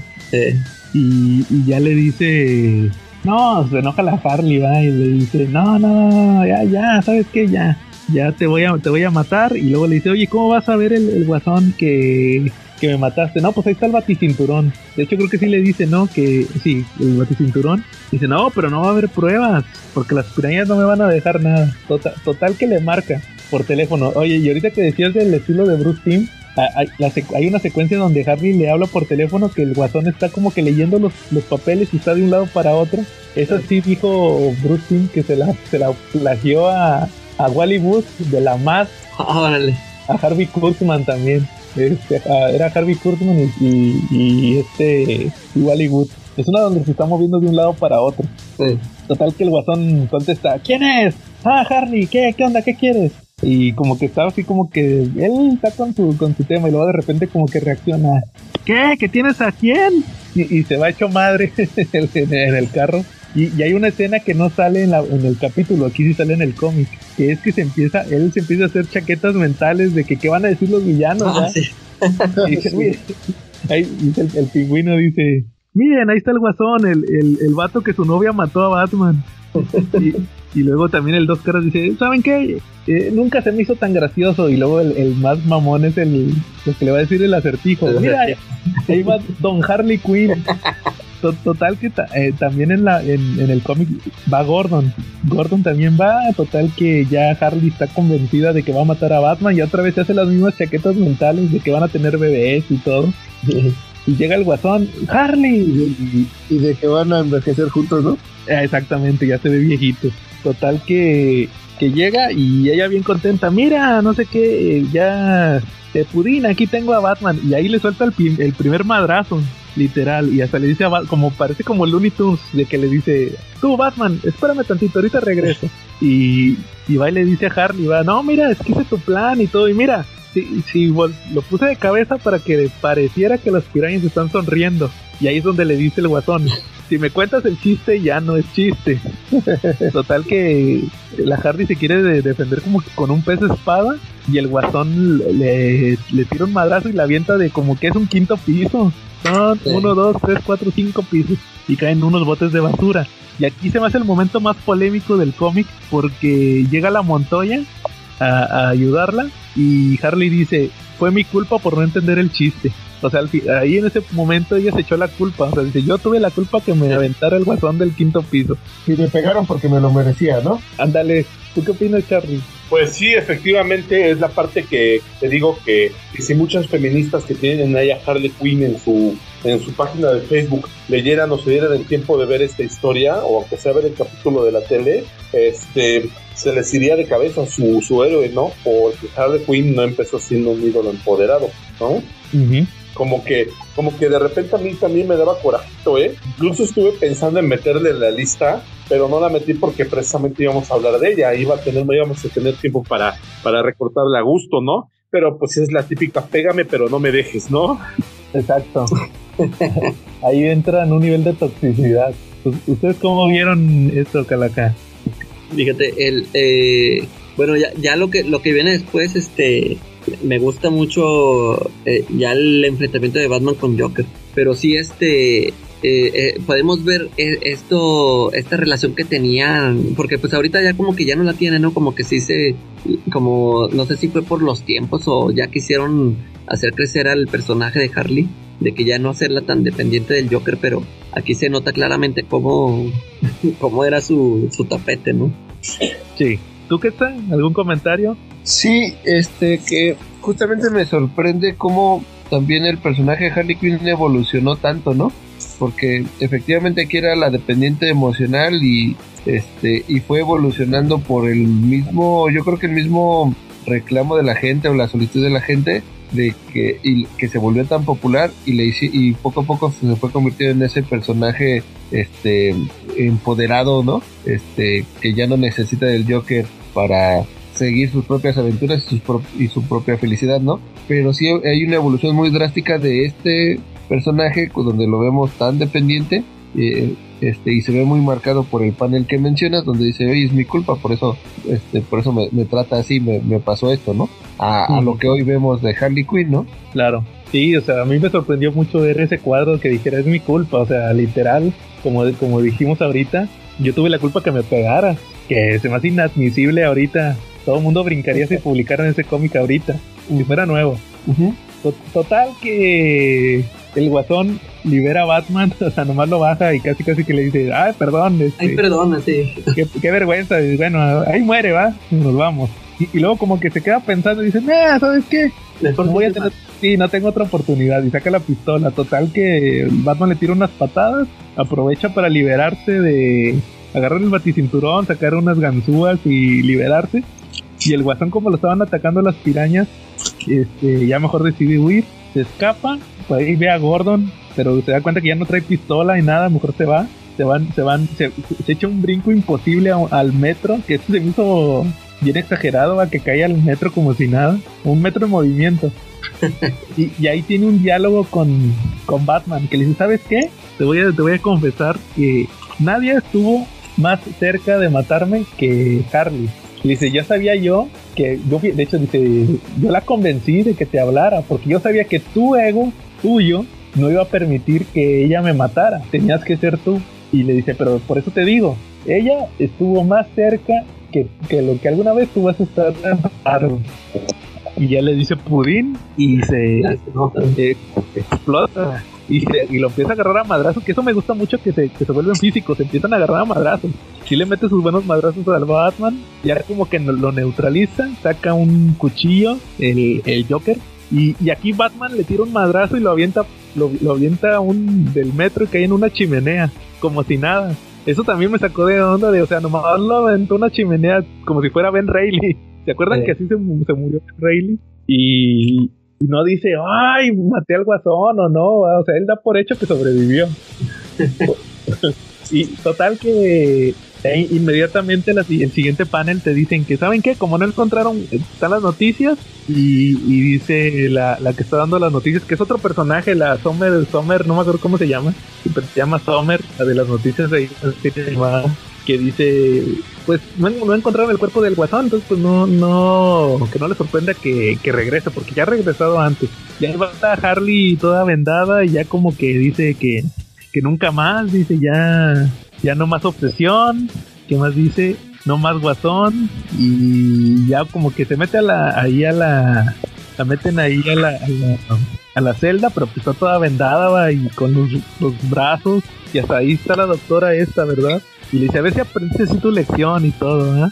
Y ella pues como que ya quiere superarlo, pero luego se da cuenta que hay una flor ahí en el en, en la celda y también es otro de Mr. J que dice, este, mejórate pronto, J. Y ya como que eh, otra vez se enamora de él, va, y ahí termina el Matt Love. ¿Qué les pareció esta parte final? Sí, lo que, lo que decíamos, ¿no? De que parecía que por fin ya se iba a empoderar y, y no termine lo mismo. Exacto. O sea, al final nomás bastó con que le pusiera otra vez la florecita y, y otra vez ya lo quiero, ¿ah? Dio su bracito a torcer otra vez. Ándale. Tú, Charlie, ¿qué te pareció toda el- la parte final de la batalla y todo esto? Pues me pareció todo lo que no me gusta de una mujer, ¿no? Que cuando la pisotean le pasa todo lo que le pasa, al le tratan medio bonito, le hablan medio bonito, sonríe y ya se lo dijo, ¿no? Esa es la parte que no, no me gustó mucho, pero pues no hay que olvidar que es una caricatura, que el fin era reírse, ¿no? O divertirse, o llevar hasta, hasta el extremo sarcástico un chiste, ¿no? Y yo creo que ese sería el chiste, ¿no? De que, de que a Harley Quinn le podía pasar de todo y que, ni aún así, que aún así siempre iba a terminar enamorada del Joker, ¿no? Yo creo que más bien a lo mejor, y esa era la idea de cuando lo escribieron el capítulo, ¿no? Como darle un contexto gracioso o sarcástico, ¿no? Sí, o sea, o como por ejemplo que, que lo que decía hace rato de que era inadmisible en, en esta época que dijera, "Ah, yo tuve la culpa. Y luego que, que, toda la- que todo el episodio estuviéramos viendo que, que, que se trata de superar y todo eso, y que sabes que ya aprendí mi lección y que luego que al final pues ya nada más este porque les dejó la florecita ya otra vez vuelve a hacer su misa, ¿verdad? O sea, como que es muy de la época, como decían ha- hace rato, cómo ha ido evolucionando con el paso del tiempo, ¿verdad? Sí. Ujú. ¿Tú qué tal? Son esas que, que uno, si no vivió esa época, pues no los puede entender. Digo, hay una canción de Alejandro Sanz, igual y no viene mucho al caso, se llama este, Pisando Fuerte y habla sobre el noviazgo de un adolescente con una mujer adulta, ¿no? Una relación de un adolescente con una mujer adulta. Que en esa época, los que vivimos estos nuevos 90, se nos decía como que el super wow, emocionante y bien padre, y ahorita sería así como para pararse de pestañas, ¿no? ¿Tú qué tal? Sí, eh, lo que eh, platicar es que me sorprende la popularidad del personaje. Eh, o sea, en- a mí en un principio se me hacía un personaje como, sí, divertido y todo, pero genérico. No creí que fuera a ser tan popular. Este, incluso en algún, hace muchos años, no sé si, si este, si sea verdad, pero lo tengo como muy claro en mis recuerdos. Eh, el, ah, el, el autor este de cómics, este, al que también es cineasta, eh, el de Clerks y Malrats, Kevin Smith. Kevin Smith, que a su hija le puso hace muchos años, cuando recién sal- había salido el personaje, Harley Quinn, por ejemplo. Smith. Sí, se llama Harry Quinn Smith.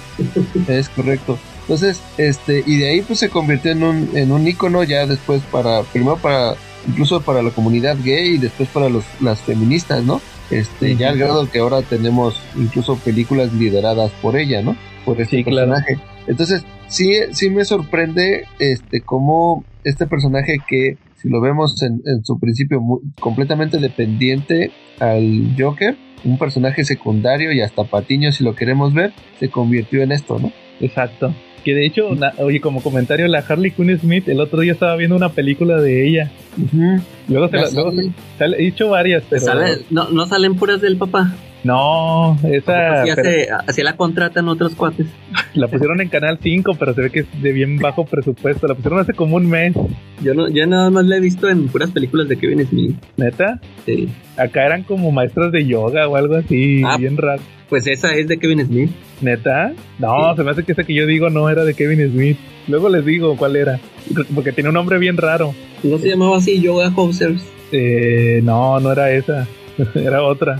Tam- pero también andan haciendo yoga. Luego, luego, les- luego lo reviso bien y les digo cuál es. Pero sí, o sea, e- es un personaje que pues trascendió, ¿verdad? Como Batichica también. Batichica venía de la serie de Adam West. Bueno, la, la Bárbara.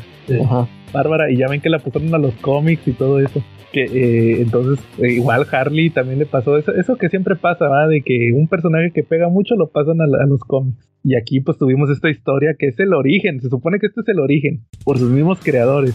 Y, y, pues al final yo le reflexiono que, pues como, como les decía al principio, va lo que dijo Paul Dini, de que a todos nos, nos ha tocado, ¿va? y sobre todo aquí que todos somos machines, pues ahora sí que a todos nos ha tocado la tóxica, ¿va? y pues aquí, aquí es la definición de Harley, ¿va? Harley está en una relación tóxica.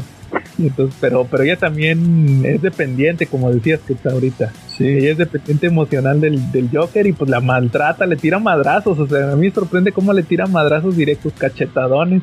Y luego que la avienta de un quinto piso y que ella diga al final, pues oye, pues yo tuve la culpa. Pues ahí es el date cuenta, amiga, ¿verdad? ahí. Pero pues me parece una buena historia, ¿va? o sea, sobre todo por lo, lo que representa del personaje. Y como les dije hace rato, hay otras reinterpretaciones como la que les platiqué de Harleen, que hizo Sí. Stefan Sejic hace unos años, que pues al final es casi casi esta misma historia, ¿va? o sea, o por lo menos la parte de donde el origen, pero con la interpretación que hace, esa reinvención que hace eh, eh, Sejic, ¿va? De, de Harley, pero pues yo creo que como, como testimonio de la época y de lo que representa para la serie animada, pues está muy bien y pues como les digo, ganó un Eisner también, ganó Eisner Sí. esta historia. O sea, entonces, a a ese nivel llegó en aquel entonces. Mm. Oye, eh, ¿y qué, eh, qué extras trae el tomo? Porque pues nada más son 64 páginas, ¿no? La historia. Pues el, eh, las que ha sacado Smash creo que trae Sketchbook, me parece, si no mal lo recuerdo. Yo, yo la versión que tengo en inglés se llama Mad Love y otras historias y trae unos anuales, o sea, trae puras historias de la serie animada que hicieron Paul Dini y Bruce Timm. No. El, el que yo tengo trae el anual 1, el anual 2 y, y una historia que no sé si la han leído, la del Batman blanco y negro, una que se aventó Bruce Timm. De, de- sale, sale Harley. no, es de dos caras. Ah, ah, sí, entonces sí, ese sí. Ah, está buenísima que Fue en el primer Black and White, ¿no? en el primer Black and White que se enamora de que hay una doctora que le que le arregla la cara Eh, sí, sí, está, está buena la historia. y que luego resulta que, que, que como en Dark Knight Returns el Bruce le pagó todo. Bueno, es que en la serie animada era su camarada el Bruce. Y, y resulta que, que la no sé si la ¿tú no, tú no la leíste Charlie o qué está esa historia de Black, Batman Black and White Sí, claro. que, que resulta que la, la doctora esta que ya es su prometida, de hecho ya se, su- se andan casando, tiene una gemela Y, y hasta le dice, no, es que no te quise decir que tenías una gemela, por, que tenía una gemela por porque pensé que te iba a, Te vas a volver a poner loco otra vez. y por el tema de tu dualidad, va, porque todo es tu, tu obsesión con, con el 2. Y ahí tiene un desenlace acá medio tragicón, va, pero está bien chido esa historia de, del Black and White. Sí, eh, eh, toda, esa, toda esa historia está muy buena. Sí, esa particularmente también lo está. Ujú. Y estas, les digo, trae los anuales. Creo que hasta uno de los anuales lo hicieron porque se acababa de morir Jack Kirby. Sale ahí Etrigan. Y hasta se lo dedican ahí para Jack Kirby. Y el otro, el primer anual, el número, el anual 1, que también lo trae mi tomo, es, son historias así donde salen un chorro de villanos. De hecho, hasta usaron como que dibujantes invitados para poner a todos los villanos de, de Batman. La neta está muy bueno. También les recomiendo, ¿saben cuál? El de Harley y Ivy. Que, ah, esos, esos no te los mandé, Charlie. El Harley y Ivy. Aquí los tengo. Ándale, este también está muy chido. Y el tomo que sacó Smash también de clásicos modernos. eh, tra- trae también otros anuales que también hicieron Paul Dini y Bruce Timm de, de Harley. Están también muy chidos. Esos, haz de cuenta que ese es el- los, los que pueden conseguir en español. El Mad Love y el Harley y en Ivy también está muy chido. También se los recomiendo. Como ven. Para mí lo más recomendable de Harley Quinn es sin duda la serie de No Man's Land, de Tierra de Nadie, que ya fue publicada por Beat, donde vemos el origen de nuevo de la de Harley Quinn cuando fue contado de nuevo, y ahí estaba ella recluida en el asilo Arkham, y cuando fue el terremoto ella pudo escapar, se devastó el, el asilo Arkham y ella escapó, y fue cuando vuelven a narrar su origen. Pero en esta historia es, es de las más divertidas porque aquí vemos un capítulo donde ella se encuentra en una revista Cosmopolitan y la aplica con el Joker. No, órale. De eso pues, en algún, en algún otro episodio les platiqué de esa historia, Sí. ¿no? Sí. Y está realmente bueno. Y ya como punto intermedio, pues también les quiero comentar de, de la relación que tiene con, con Poison Ivy, ¿no? Que incluso Poison Ivy, tengo entendido, le dio una especie de suero, ¿no? Que le dio agilidad y, y algunos detalles, ¿no? Ujú. De hecho, de hecho, fíjate, después, eh, también en la serie animada eh, escribieron episodios de. Hay uno que se llama Harley y Ivy, también así. Que se trata de que le dice la Harley, o sea, literal a, a la Poison Ivy le dices, date cuenta, amiga. Dice, júntate conmigo. Y, y andan ahí de. Como Telma y Luis, porque estaba muy de moda la película esa de Telma y Luis. Y, resulta que luego el Joker se da cuenta, va, de que, ah, ¿dónde andas, Harley? ¿Qué estás haciendo? Y no, pues ando con, con, con esta, con Pamela y no quiero que te juntes con ella y, y, y ya se como que ahí empezó toda esta relación que ahorita ya pues ahorita son pareja pero pero ahí eran amigas va y pues, también en los cómics y pues les digo también esta serie que tuvieron de, de Harley y Ivy que también es de Paul Dini y Bruce Timm. Entonces esos también están muy chidas esas interacciones de los dos personajes. La neta la neta casi todo lo que hacen ellos está muy bueno y lo pueden conseguir en español por poco tiempo. Va. No, algo más chicharrón, brother. ¿Cómo Charlie? Esperemos la boca se te haga chicharrón, brother. Ándale. No sé así. Bus- busquen, busquen, no, co- compren sus cómics. Rescate, hashtag rescaten a Marshall. Ándale. Oye, hablando de venta, este, lo del chismecito ese, bueno, no chismecito, sino cuando salió la publicación del, del Twitter de James Bond diciendo en qué cómic se había basado, subieron impresionante los volúmenes de venta, ¿no? Sí, en Amazon. Y se, y se revaluaron en eBay todos los números este, originales de las series publicadas, casi duplicaron su valor. Yo tampoco es que cuesten cientos de dólares, pero de 5 dólares a 15, 20 dólares algunos, ¿no? Por ejemplo. Órale, mi super mi Supergirl Woman of Tomorrow, Ajá, sí. que yo lo tengo, Y, y todo para qué si ni siquiera se van a tratar de eso las películas. pero es que hay que vender cómics, calaca. Sí, mira, al final resultó lo más importante. Se vendieron los cómics para que no los cancelen, Calaca. Ándale, sí. Eh, eh, eh, James Gunn rescató el cómic, pero no rescató Smash. oye, No y, para tanto. oye, y la semana pasada el Charlie y yo diciendo, oye, ya van a fíjate que ya pueden, con esto de, de James Gunn ya van a poder publicar el segundo de Stormwatch. Y no, pues ya no. Sí, Oye, sí, cierto. Qué triste. Oye, que en el primero de Stormwatch creo que dice que iban a publicar. Bueno, eso fue hace años, cuando salió el primero de Stormwatch. El primero y el único. Sí, que decía que vamos a publicar Planetary y Authority. Authority. Pero lo bueno es que ya los tengo en inglés. ¿Todo Planetary también? Sí, lo tengo en dos tomos en pasta blanda. Ah, yo lo tengo todo en la colección completa en, en, en- en grapas. Y el, y el, ¿no tienes el, ¿cómo se llamaba? Absolute Planetario, ¿cómo se llamaba? Ajá. Que un ómnibus, ¿eh? Ese sí, que me acuerdo. Cuando salió a- Amazon México, me acuerdo que costaba 800 pesos. Sí, está bien baro. Sí, comparado con lo de ahorita. No, Y- ya está bien caro. Sí, y el Authority, tengo el Tom, bueno, Stormwatch, tengo el hardcover de Smash, los dos TPBs, que esos Calaca me dio el pitazo en la venta del año pasado de Fantástico. Y, y ya compré las dos grapas que me faltaban el final. Eh, Y, y- y luego ya pasa ahí a ser Authority, que tengo el de Brian Hitch y Warren Ellis. Y también tengo el otro tomo que es el de Miller con Frank Whiteley. Entonces ahí ya prácticamente estoy listo para, el- para la Authority, aunque no sé, aunque quién sabe si se trate de eso, ¿va? Sí, caray. yo digo que no. Ah, pues, como quiera van a agarrar. Pero es, es que es lo que decía yo en mi episodio pasado. Que qué casualidad que usaran esas imágenes. O sea, a lo mejor de perdido visualmente van a usar esos personajes, ¿no? Por ejemplo, en Es Authority. que, fíjate, bueno, es que, este, no, es que no tiene más imágenes, o sea, fueron, las- son las únicas que agarró porque si vieron la- también que se estaban burlando de la presentación que tuvo James Gunn con la prensa cuando, cuando hizo ese anuncio. Sí, que, que, que, que estaba muy básica, ¿no? Sí, o sea, Ajá. o sea, puso su pantallita de el plan de, de películas, de proyectos, y, y eran los logos de los cómics, o sea, ni siquiera son logos, o sea, diseñados nuevos, o sea, son los logos de los cómics. O, sea, también por eso así nomás agarró esas imágenes de que, no, ponte estas, ponte estas de All Star Superman y, y no sé qué para que piensen que de eso se va a tratar la película. para que jale gente. Pues a lo mejor, pero pues de perdido que use sus personajes. La neta, la de Swamp Thing, esa fue la que me llamó la atención, que pues va a ser lo de Alan Moore, dijo. Y, o también anda prometiendo eso.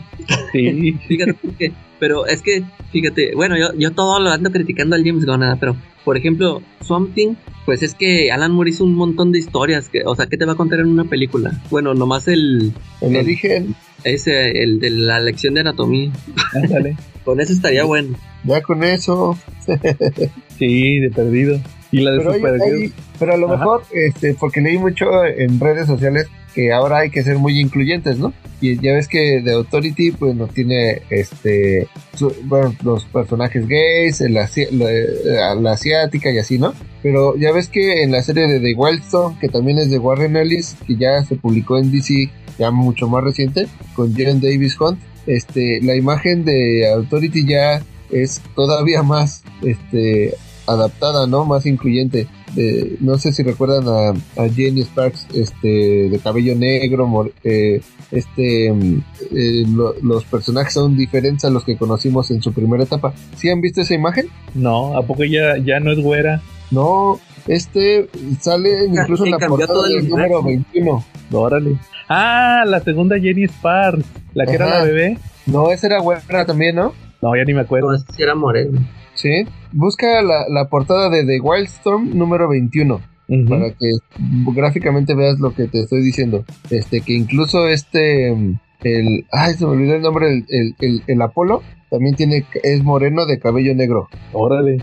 Es que fíjate, la- es que la, la bronca de las películas de James Gunn no es de que, o sea, si utiliza los personajes, este, esos de los cómics, yo no, es tanto el problema ese, sino que él, ya dijo que los va a mezclar con los personajes principales de DC. Y eso es a mí lo que no, ya se me hace que le quita mucho, o sea, porque para mí no tiene chiste que tengan, que estén conviviendo ahí un Superman y Batman con Midnighter y Apollo.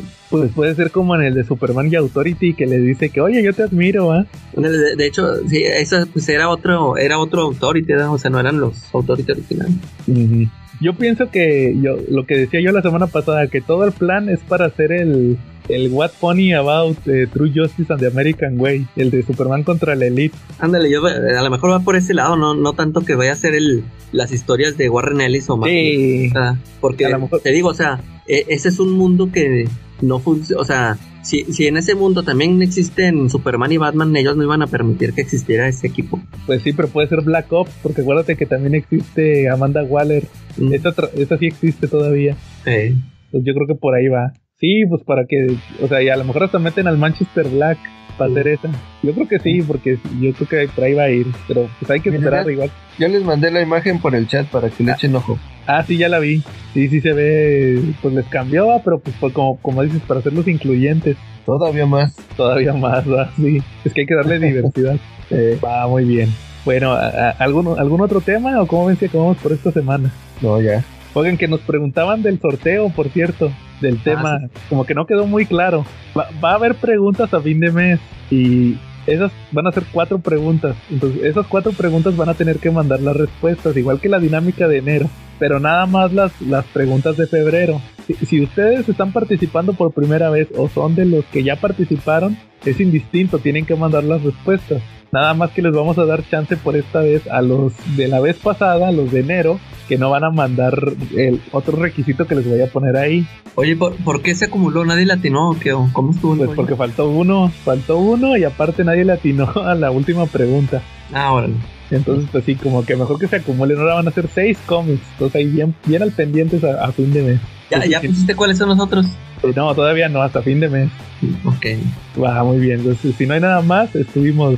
¿Qué les dije? Joe. ¿Qué? Matt. Ya ni me acuerdo qué dije. Loco, Joe Yo, Loco. ma- yo maduré ya. Joe Hill. La Calaca Joker. Charlie Amoroso. Y, y el innombrable. Que no se la crean, aquí está el Calaca. y nos vemos la próxima semana.